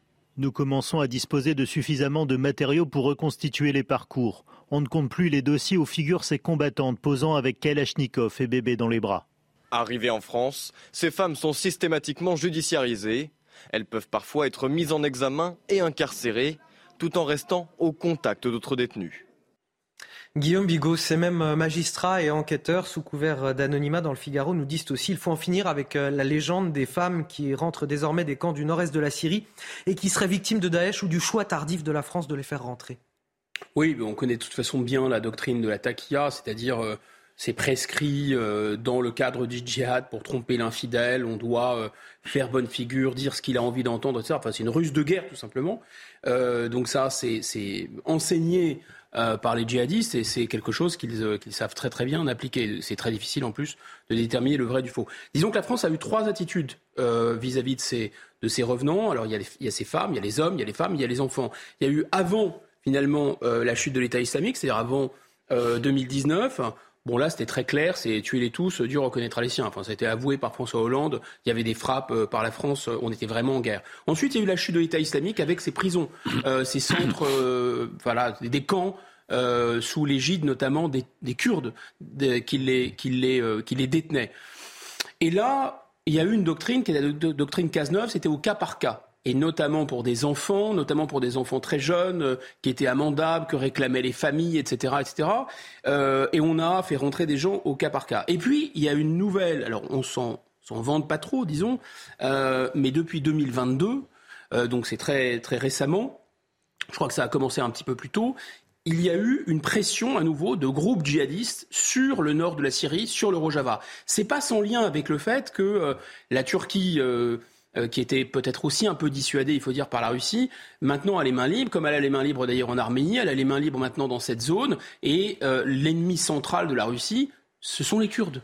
Voilà, donc euh, euh, la Turquie joue un rôle assez trouble. Est-ce qu'elle finance ces groupes? En tout cas, elle les réprime pas totalement. Et grosso modo, tout le monde a laissé tomber les Kurdes. pour, en, revenir à la France, est-ce que c'est une erreur ces derniers euh, rapatriements? Alors, c'est une erreur, c'est un, un, problème compliqué. Oui, je pense que c'est une erreur parce que la solution, la bonne solution de principe qui, était, euh, qui réglait le problème une fois pour toutes, c'était la déchéance de nationalité proposée par François Hollande. Malheureusement, elle n'a pas été suivie et donc maintenant, ils sont moralement, ils ne sont pas rapatriés parce qu'ils ont euh, renié leur patrie et que pour eux, leur patrie, c'était l'État islamique ou la Houma, mais euh, juridiquement, si on, ne peut plus les détenir dans des conditions normales là-bas, il faut les rapatrier. Mais surtout, il y a d'autres pressions. Il y a eu la pression de la Cour européenne des droits de l'homme. Il y a eu la pression aussi des États européens qui ont fait la même chose. Et donc, vous savez, c'est le fameux argument d'autorité. Ah bah, il faut fermer les centrales puisque les autres les ferment. Ah bah, il faut faire la réforme des retraites puisque les, autres les ferment. Ah bah, il faut rapatrier les djihadistes parce que les autres le font. Voilà. Maintenant, en fait, euh, c'est, on est dans le pavlovien, quoi. Euh, Frédéric Durand, euh, Thibault de Montbrial, avocat, dans le Figaro, toujours dit ces personnes-là, on n'a pas les moyens de les surveiller. Bon, c'est pas seulement une question de moyens, parce que les Français n'ont pas envie de voir revenir sur le territoire des femmes fanatisées, euh, tout simplement, parce qu'il faut être tout à fait clair, le sens commun nous le dit. Alors moi, je, je prends beaucoup de pincettes s'agissant de la déchéance de la nationalité, mais en pareil cas, euh, on a du mal à comprendre lorsque ces femmes-là, parce que je suis plutôt pour le cas par cas, c'est-à-dire qu'effectivement, on peut trouver des profils de, de, femmes tout simplement qui ont été obligées, où il y a un certain nombre de cas où on ne peut pas euh, priver les gens de leur de, de, retour selon les conditions. Mais le cas de femmes telles que ça n'inquiète les, services de renseignement euh, ou les, services antiterroristes, euh, il n'y a aucune raison et, il n'y a aucune envie des Français de voir revenir euh, des femmes fanatisées sur le territoire. Cependant, en termes de droit international, qu'est-ce qu'on a le droit de faire? Ben, Pas grand-chose, puisque tout simplement, ce sont des ressortissantes françaises et que par voie de conséquence, le droit limite, sauf à déchoir de la nationalité. Donc on est un peu dans un, dans un piège. D'autant que les camps sont sous la pression hein, euh, des, groupes armés sur place. Hein. Alors sans parler que des Kurdes, vous avez raison de le préciser, ils ont été abandonnés par tous, mais y compris par nous. Euh, euh, ils ont été largement abandonnés. Donc ça, ça, crée des situations sur place qui sont insoutenables également. Vous croyez à la, à la possibilité de déradicaliser?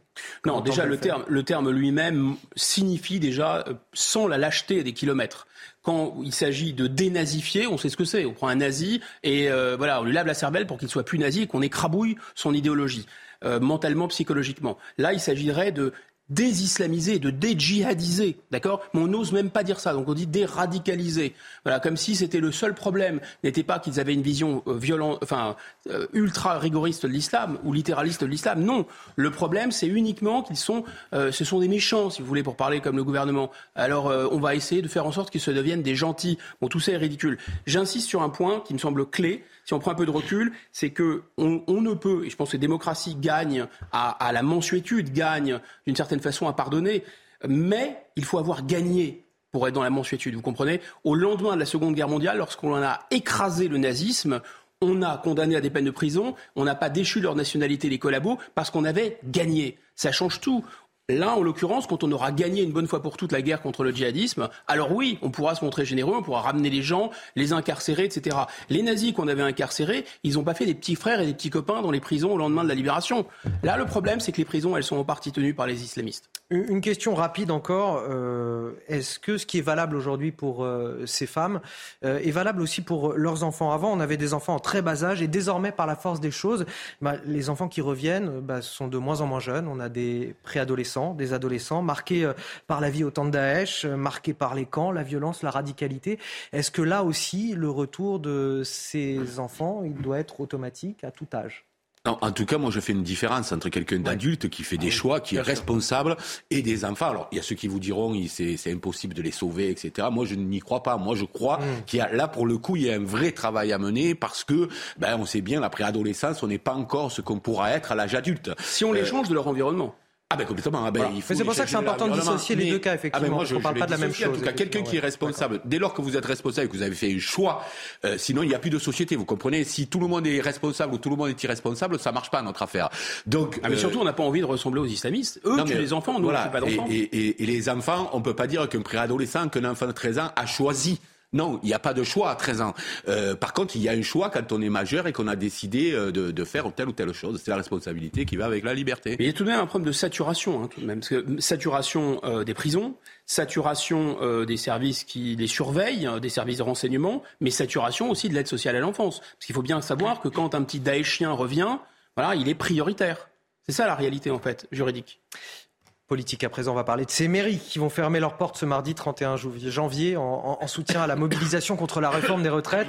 C'est l'opération Mairie solidaire lancée à l'appel de Fabien Roussel, secrétaire national du Parti communiste, un appel qu'il avait d'ailleurs lancé sur CNews.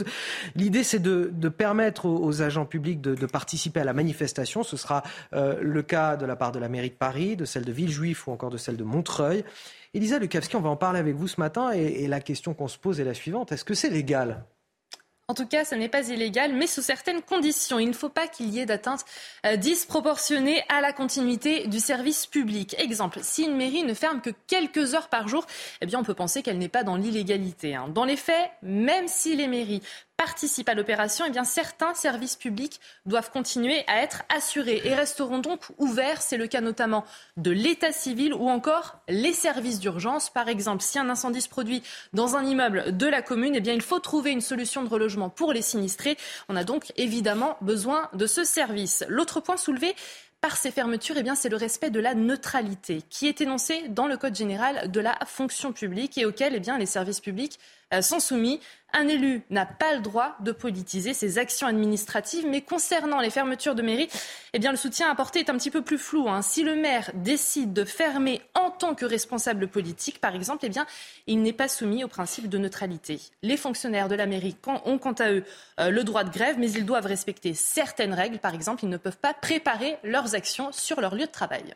Merci Elisa Lukavski. Euh, Olivier Dussopt, le ministre du Travail, y voit un problème moral et politique. Bon, ok, c'est le ministre du Travail, je sais bien, il soutient la réforme des retraites, donc forcément... Imposer une réforme il les Français ne veulent pas, ça ne pose aucun problème, ni moral, ni politique, bien sûr. Donc est-ce que, en tout cas de la part des maires euh, de gauche qui euh, font ce mouvement, qui ont décidé de fermer leur bureau ce, ce jour-là, est-ce qu'il y a un problème d'ordre moral et politique, là aussi, selon vous, Guillaume Bigot?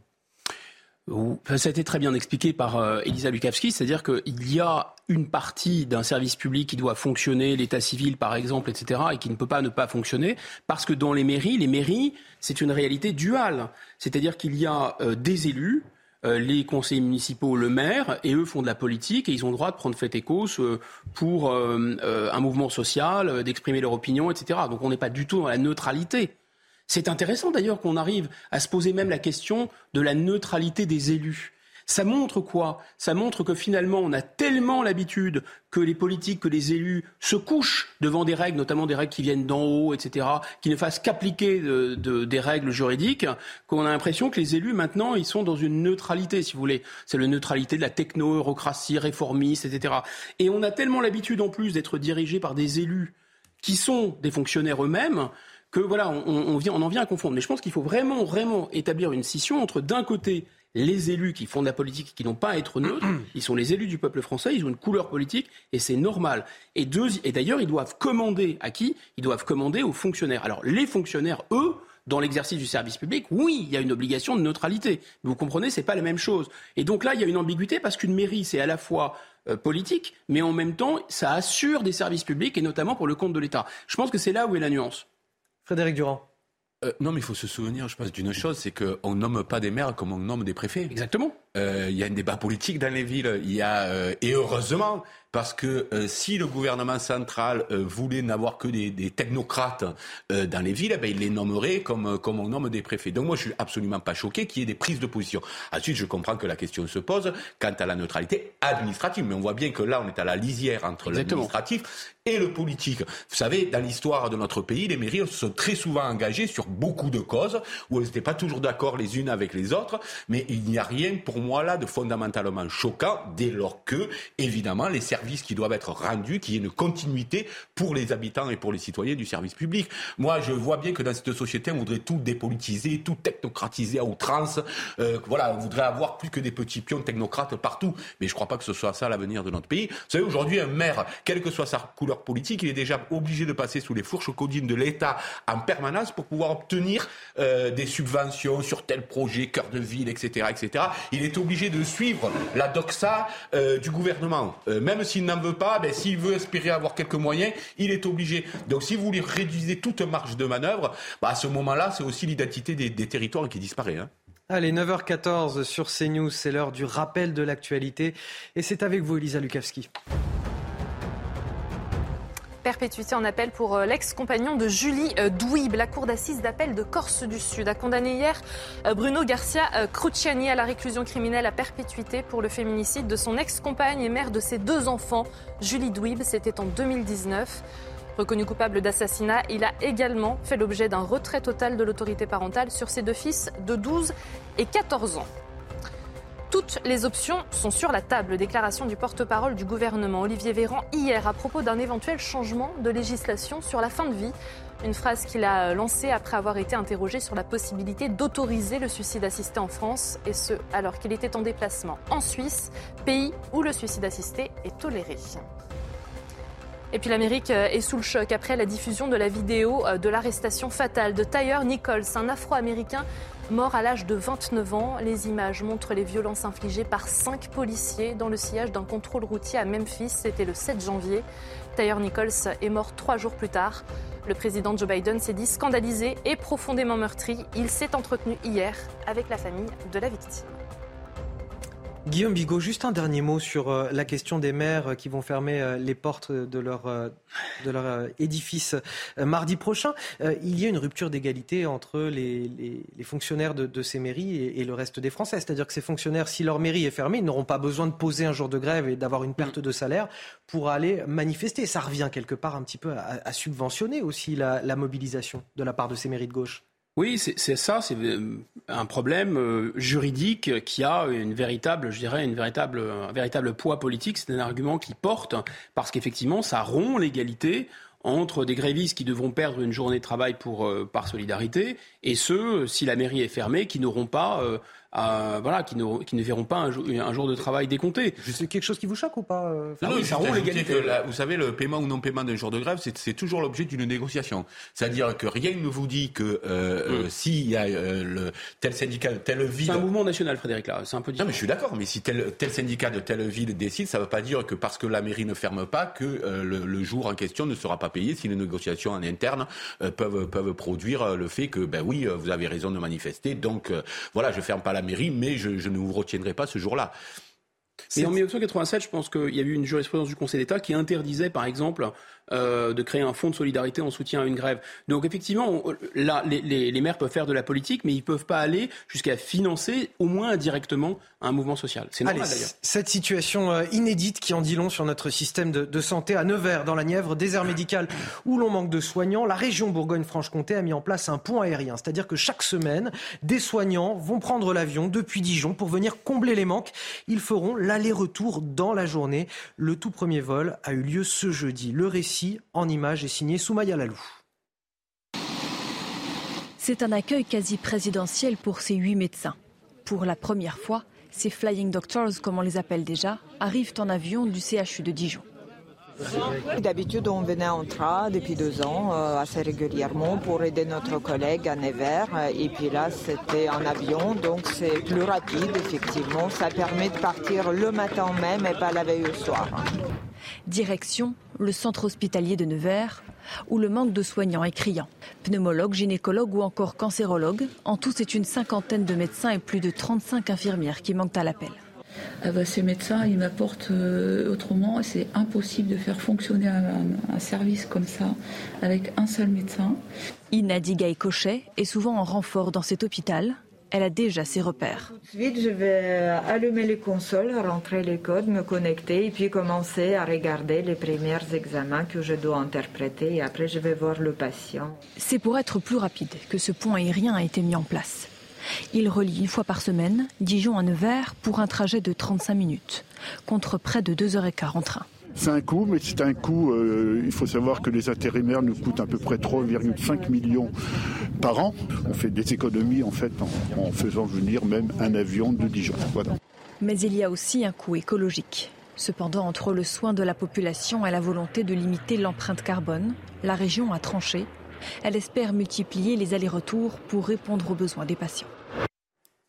Frédéric Durand, ça, résume euh, bah, à lui seul ce sujet, la situation de notre système de santé et des hôpitaux en France. Hein. Mais pas que, ça, synthétise euh, pour moi deux choses euh, qui, du modèle ultralibéral. C'est un, suppression des lits, deux, suppression des lignes. C'est-à-dire que on a supprimé le train parce que ces gens-là pourraient très bien venir en train si on n'avait pas supprimé des dizaines, euh, des centaines et des milliers de lignes de chemin de fer. Et ensuite, euh, on, on, devrait pouvoir trouver sur place euh, des gens capables d'assurer d'assurer cela. Donc, il y a 200 lits fermés à l'hôpital de Nevers, je précise. Ah, voilà. non, mais là, on est dans, dans, dans ce que veut le modèle, c'est-à-dire, vous voyez cette, cette mobilité, par exemple, la mobilité, c'est aussi un des grands mantras du modèle libéral mondialisé, c'est-à-dire, bon, finalement, on n'est plus obligé de euh, euh, de travailler, vivre sur place, etc. On en arrive à des situations qui sont euh, totalement, comment dirais-je, scandaleuses, parce que évidemment, si on regarde l'impact, et l'empreinte écologique de cette affaire, c'est, c'est pitoyable. Et si on regarde aussi l'empreinte sociale, dont on parle beaucoup moins, c'est pitoyable aussi. Une petite minute là-dessus, Guillaume Bigot. Euh, D'abord, c'est vrai que c'est surprenant, Nevers, euh, parce qu'on s'attend à voir des médecins comme ça, euh, les flying doctors, comme on dit en Australie, dans des zones euh, désertiques, dans des pays continents immenses. Et là, c'est Nevers, et c'est entre Dijon euh, et Nevers, donc c'est quand même assez... C'est moins de 200 km, en fait. Voilà, ça, qui ça pose le problème du démantèlement des services publics, ouais. du désert médical, du manque d'infrastructures, même routières. On, on, apparemment, par la route, c'est très long, etc. Moi, je crois que, surtout... Euh, là, c'est plus le désert médical, là, c'est la dèche totale. Ils n'ont pas un seul dermatologue dans la Nièvre. Hein. Et on ne parle pas d'une médecine de confort, hein. on parle de chirurgien cardiaque, euh, de cancérologue, etc. Donc euh, la situation est quand même très grave. Quant à cette culpabilité sur le CO2, si vous voulez, la France c'est 1% du CO2 mondial, on va le dire, le re-redire, le re-redire pour les cervelles de colibri qui nous expliquent qu'il faut, nous, la France, en priorité, lutter pour stopper un phénomène mondial d'émissions de CO2, avec des monstres comme la Chine, comme l'Inde, comme les États-Unis, qui polluent à qui mieux mieux et qui envoient du CO2. Qu'on fasse quelque chose, qu'on ne fasse rien, le résultat sera rigoureusement le même. Alors qu'est-ce qu'on veut? On veut, euh, pour euh, installer, euh, par par exemple des éoliennes, du photovoltaïque, etc., avec un bilan carbone absolument épouvantable, fermer des centrales nucléaires qui ont un très bon bilan carbone, et après se scandaliser parce qu'on va sauver des gens en avion? C'est absurde. Dans le reste de l'actualité, à Jérusalem, sept personnes ont été tuées par balle hier soir euh, près d'une synagogue pendant les prières euh, du Shabbat. L'auteur de la fusillade, un Palestinien de 21 ans, a été euh, abattu par les forces de l'ordre. Il s'agit de l'une des pires attaques subies ces dernières années selon le chef de la police israélienne. 42 personnes ont été interpellées dans le cadre de l'enquête depuis hier soir. Les explications de notre correspondante sur place, Nathalie Sosnaofir. Il s'agit de l'attentat le plus meurtrier depuis 2011, un attentat qui intervient dans un contexte d'escalade des tensions depuis 48 heures. Avant-hier matin, l'armée israélienne a effectué un raid antiterroriste à Jenin, une ville palestinienne. Neuf Palestiniens ont été tués dans un échange de tirs. En représailles, six roquettes ont été lancées depuis Gaza en direction d'Israël, donnant lieu à des frappes de Tsahal contre des positions du Hamas dans l'enclave palestinienne. Depuis hier soir, les condamnations internationales affluent. Le secrétaire général de l'ONU, Antonio Guterres, a fermement condamné une attaque abjecte le jour du souvenir de l'Holocauste. Le président américain Joe Biden a quant à lui dénoncé une attaque contre le monde civilisé et le Quai d'Orsay une attaque infâme contre des civils au moment de la prière, le jour du souvenir des victimes de la Shoah. Ces prochaines heures, le Premier ministre Benjamin Netanyahou réunira son cabinet de sécurité pour décider de la réaction d'Israël à ce que les médias israéliens qualifient de véritable massacre. En attendant l'arrivée d'Anthony Blinken, le secrétaire d'État américain à Jérusalem et à Ramallah, euh, dans deux jours, une visite prévue depuis plusieurs semaines, destinée à l'origine à gérer des affaires courantes, mais qui sera bien sûr consacrée à gérer la désescalade de la violence. Une statue de la Vierge Marie en passe d'être déboulonnée sur l'île de Ré. On en parle dans un instant. La justice a, a tranché en ce sens, mais aujourd'hui, des habitants manifestent. Ce sera tout à l'heure à 14h et on sera sur place sur CNews.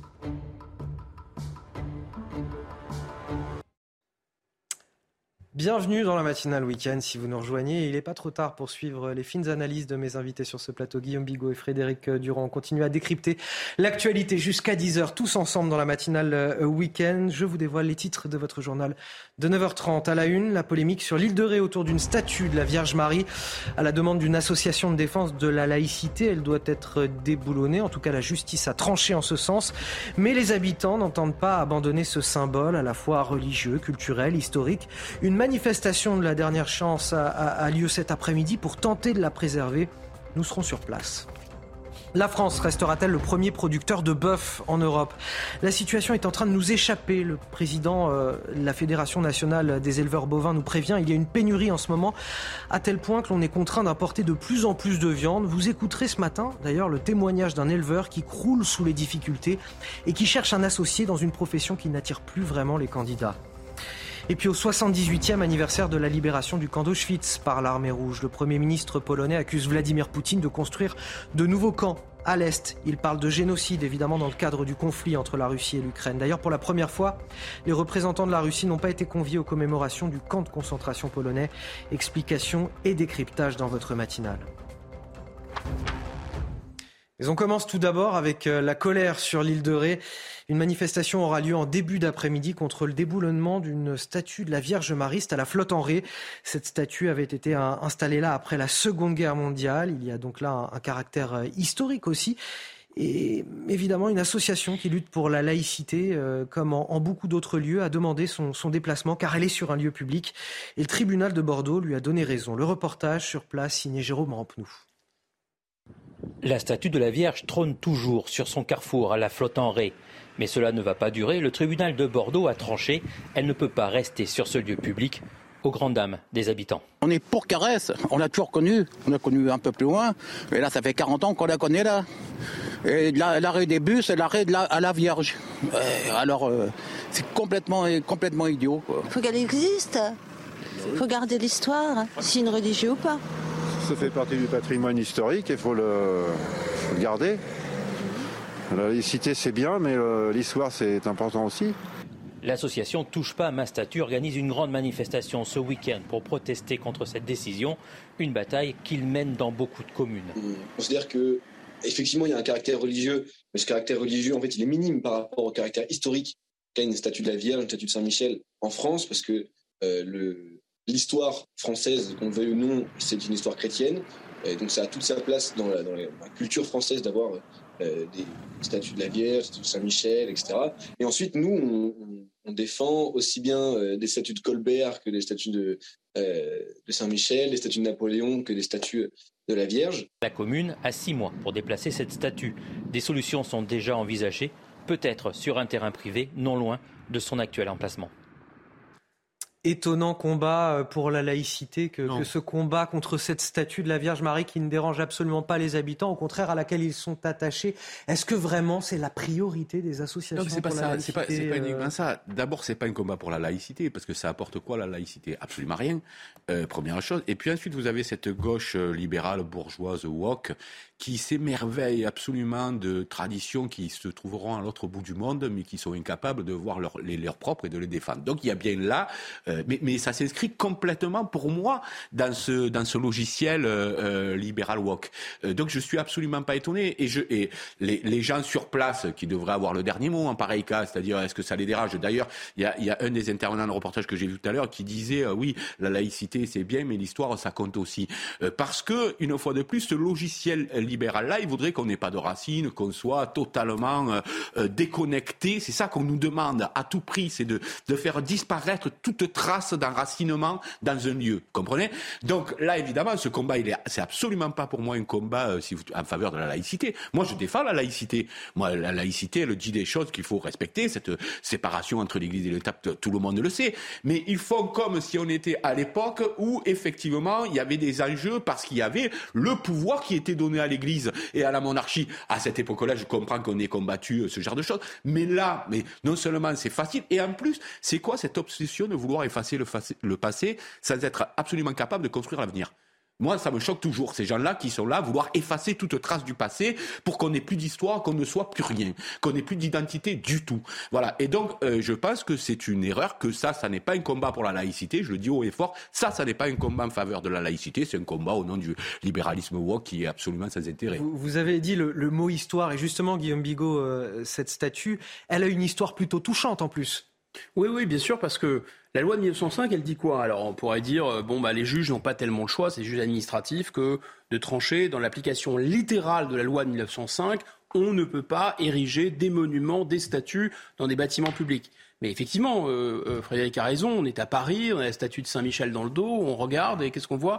Notre-Dame. Euh, si on tourne encore le dos, on voit la Sainte-Chapelle. Enfin, on ne peut pas effacer le, christianisme a imprégné la France. C'est l'histoire de France. C'est comme ça. Et donc, on comprend, la loi de 1905, elle dit, après 1905, dans les lieux publics, on ne peut pas. D'accord? Mais ces gens-là, s'ils en avaient le pouvoir, ils effaceraient tout le, enfin, ils prendraient un bulldozer, ils effaceraient toutes les traces du christianisme ça a été bien expliqué par Frédéric, justement, alors même que la pression du christianisme et du catholicisme sur la politique, elle est nulle et que les églises se sont vidées. Ce que Marx appelait gifler sa grand-mère, c'est-à-dire s'attaquer à des idées politiques qui, euh, qui sont des idées du passé, totalement anachroniques. Le plus intéressant, c'est qu'au moment même où ils font ça, sur le christianisme, eh bien, euh, euh, l'islam, l'islamisme se répand.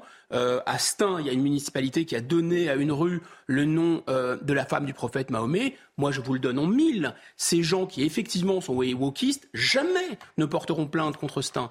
Voilà. Alors, en plus, on nous explique que les tribunaux sont saturés. C'est vrai, il n'y a pas assez de magistrats. Et ils perdent du temps à faire ça. Donc, les magistrats administratifs qui ne peuvent pas, parfois, prononcer des OQTF ou mettre des gens qui sont des multirécidivistes dehors, des fanatiques religieux dehors, ça, c'est pas possible.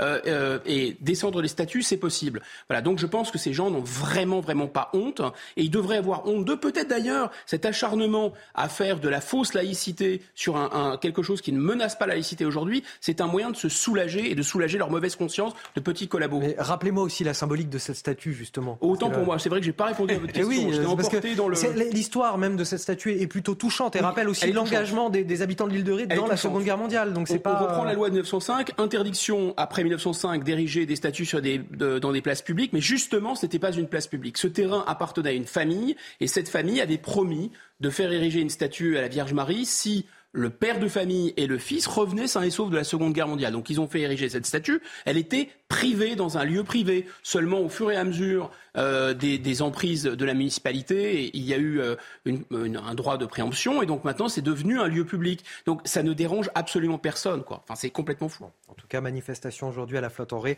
à 14h euh, d'une association sur place. On va partir dans le Val d'Oise à présent. Le maire LR de Franconville qui se met en grève. Xavier Melki qui a décidé de, couper les ponts finalement avec les services de l'État. Alors pourquoi? Pour protester contre la hausse des cotisations sociales des C'est en fait un amendement qui est prévu dans la réforme des retraites, un amendement qui va lui coûter 200 000 euros de plus, 200 000 euros qu'il va falloir trouver dans les caisses de la municipalité. Seulement voilà, la ville croule déjà sous les dépenses d'énergie. Elles ont augmenté de 300% avec euh, l'inflation. Le budget de la ville est sous l'eau à tel point qu'il envisage, ce maire, de fermer la cantine ou la piscine municipale. Nous avons recueilli son témoignage. Écoutez Xavier Melki, donc le maire LR de Franconville dans le Val d'Oise. Moi, j'ai un budget de 55 millions. Entre 2021 et 2023, l'énergie est passée de 2 millions à 6 millions d'euros.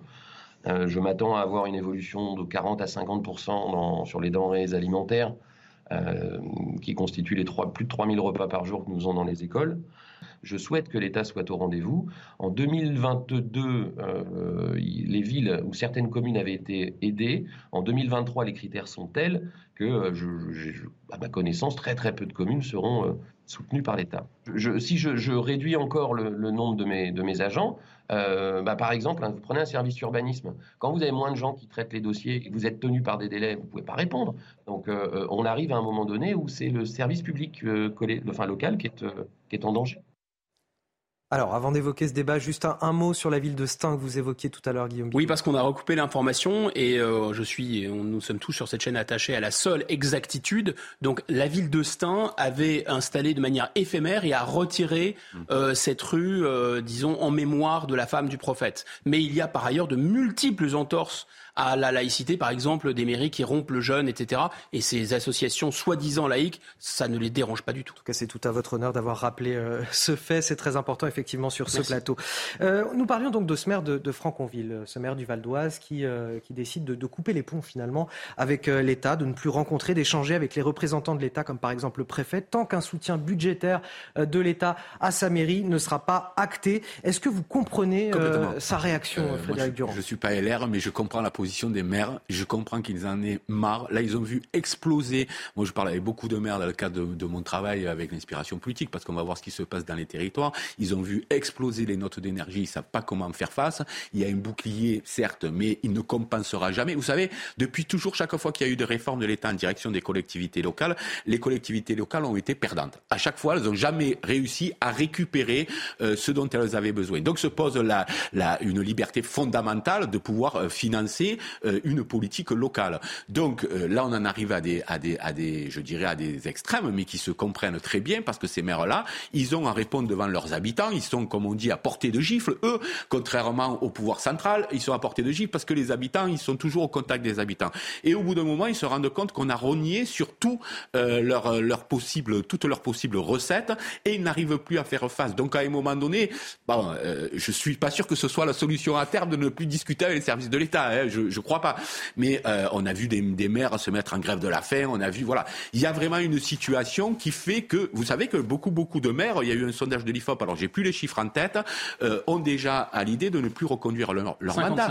Euh, voilà, dans les, villes, dans les villes petites et moyennes, euh, ça devient un enfer. On n'arrive plus à répondre à la demande des habitants. Et donc, oui, je, pour répondre à la question de départ, je comprends très bien euh, cette, cette position. Vous avez le sentiment, Guillaume Bigot, qu'on abandonne finalement les maires euh, à, leurs administrés, au mécontentement euh, général? Il y a le fond euh, et la forme dans cette affaire. La forme, on peut la discuter.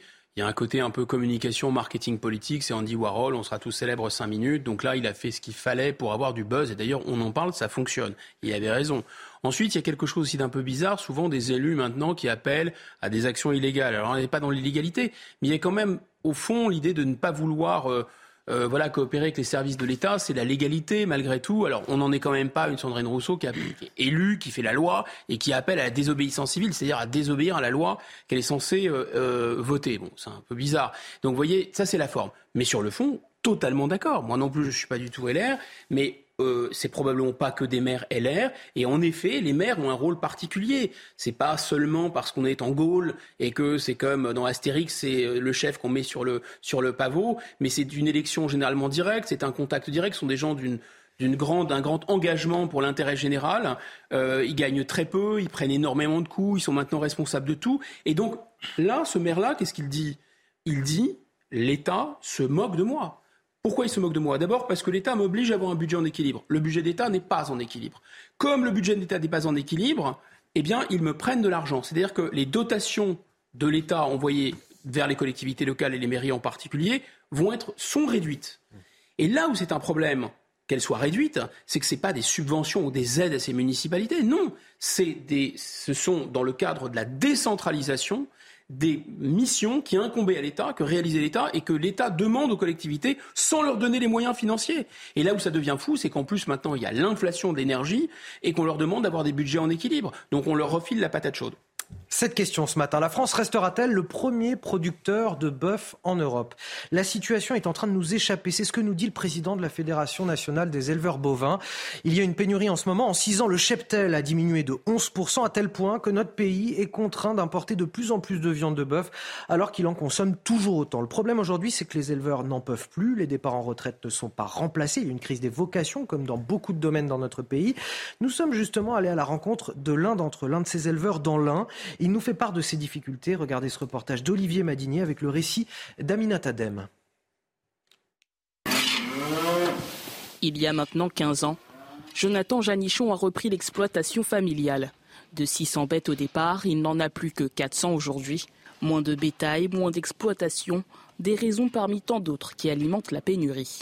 Faute euh, d'agriculteurs pour euh, reprendre les fermes, donc forcément, euh, automatiquement, on a une une demande sur le marché qui peut plus euh, être fournie parce que ces vaches-là, une fois qu'elles sont parties, elles sont parties, elles ne reviennent pas. L'éleveur travaille plus de 70 heures par semaine. À 40 ans, il est fatigué et cherche désespérément un associé. Il est vrai que dans les schémas en exploitation individuelle, il est très très difficile de, trouver des, des, repreneurs et de plus que le capital est forcément encore plus important, étant donné qu'on ne peut pas diviser le capital par le nombre d'associés quand, quand, forcément il y a un nombre d'associés assez important. Donc forcément, c'est le parcours du combattant. Jonathan appelle notamment à sécuriser la rémunération des producteurs pour ainsi attirer et encourager les plus jeunes dans ce métier. Cette pénurie va de pair avec une hausse des importations de viande de plus de 6% en 2022, un chiffre inquiétant pour la Fédération nationale bovine qui rappelle qu'en 6 ans, la France a perdu plus de 800 000 vaches, soit 10% du cheptel français. Allez, 9h45 sur CNews, c'est l'heure du rappel de l'actualité. C'est avec vous, Elisa Lukavski.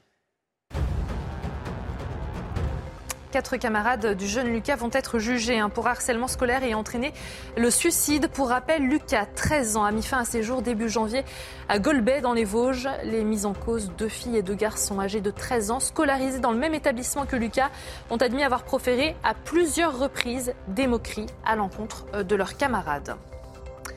Appel au calme de l'ONU concernant la Cisjordanie. Les Nations Unies ont appelé hier à mettre un terme au cycle de violences sans fin en Cisjordanie occupée après les violences des derniers jours euh, dans les deux camps. Hier soir, un Palestinien armé a commis un attentat devant une synagogue de Jérusalem-Est, tuant sept personnes.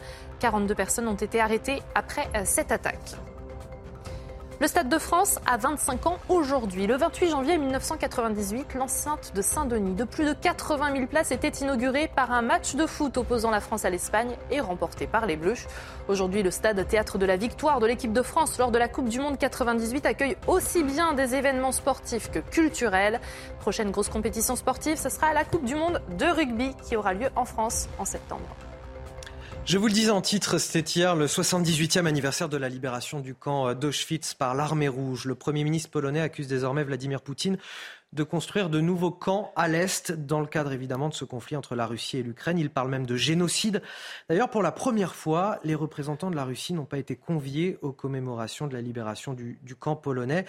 Euh, Guillaume Bigot, fallait-il écarter euh, les Russes de ces commémorations?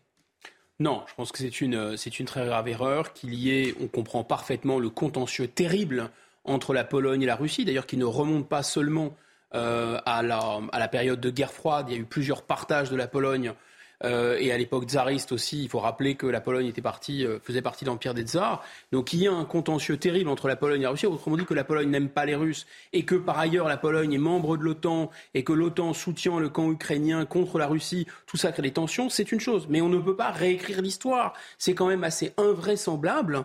Euh, je sais pas, imaginez célébrer le débarquement en Normandie et comme on est en contentieux avec les Américains, on n'invite pas les Américains euh, ni les Anglo canadien. Enfin, ça n'aurait juste aucun sens. Après, moi, ce qui me paraît effarant dans cette affaire, c'est l'anachronisme. C'est-à-dire qu'on a, euh, sous prétexte de soutenir la cause ukrainienne, euh, on est en train d'expliquer que Poutine se comporte comme Hitler. D'ailleurs, comme Hitler, il faudrait l'arrêter. Parce qu'après l'Ukraine, vous comprenez, où va-t-il s'arrêter? On nous a déjà fait le coup avec Saddam Hussein. Saddam Hussein, la deuxième armée du monde. Il s'empare du Koweït. Ouh là là, il faut l'arrêter.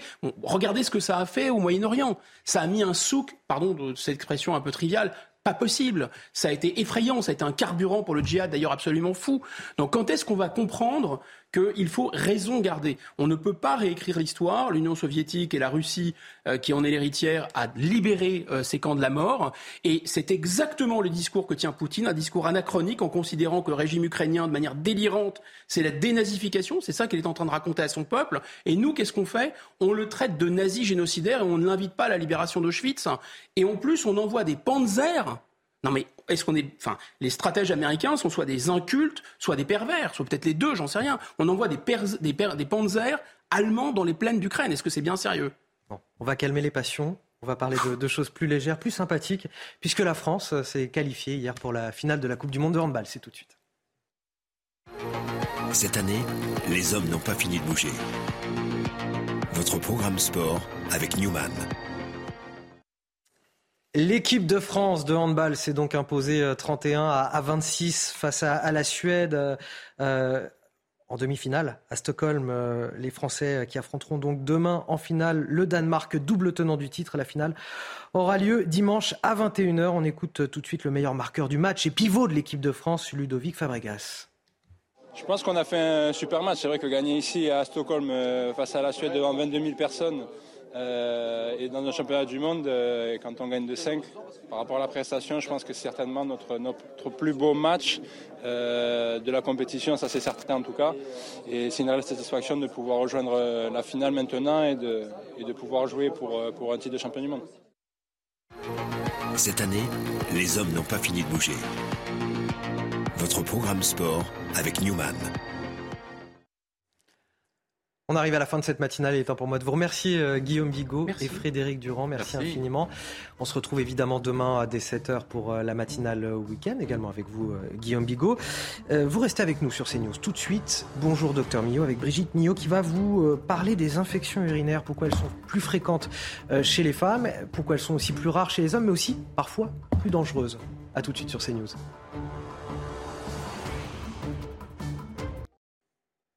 Tout de suite, la météo avec Claire Delorme. La météo avec Groupe Verlaine. Solution de centrale photovoltaïque avec option de stockage pour profiter de la lumière, même en cas de coupure.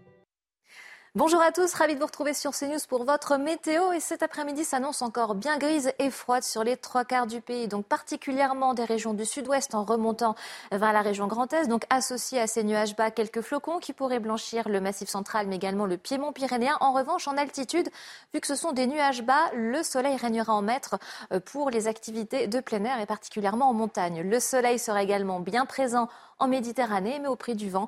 En effet, un nouvel épisode de Mistral et Tramontano programme avec des rafales de plus de 80 km h Je vous en parlais, les températures encore bien fraîches pour la saison, 2 à 3 degrés en dessous des normales. Ça se traduira par 4 degrés pour Paris, 4 degrés à Lille, 4 degrés à Strasbourg, 4 degrés également pour Dijon.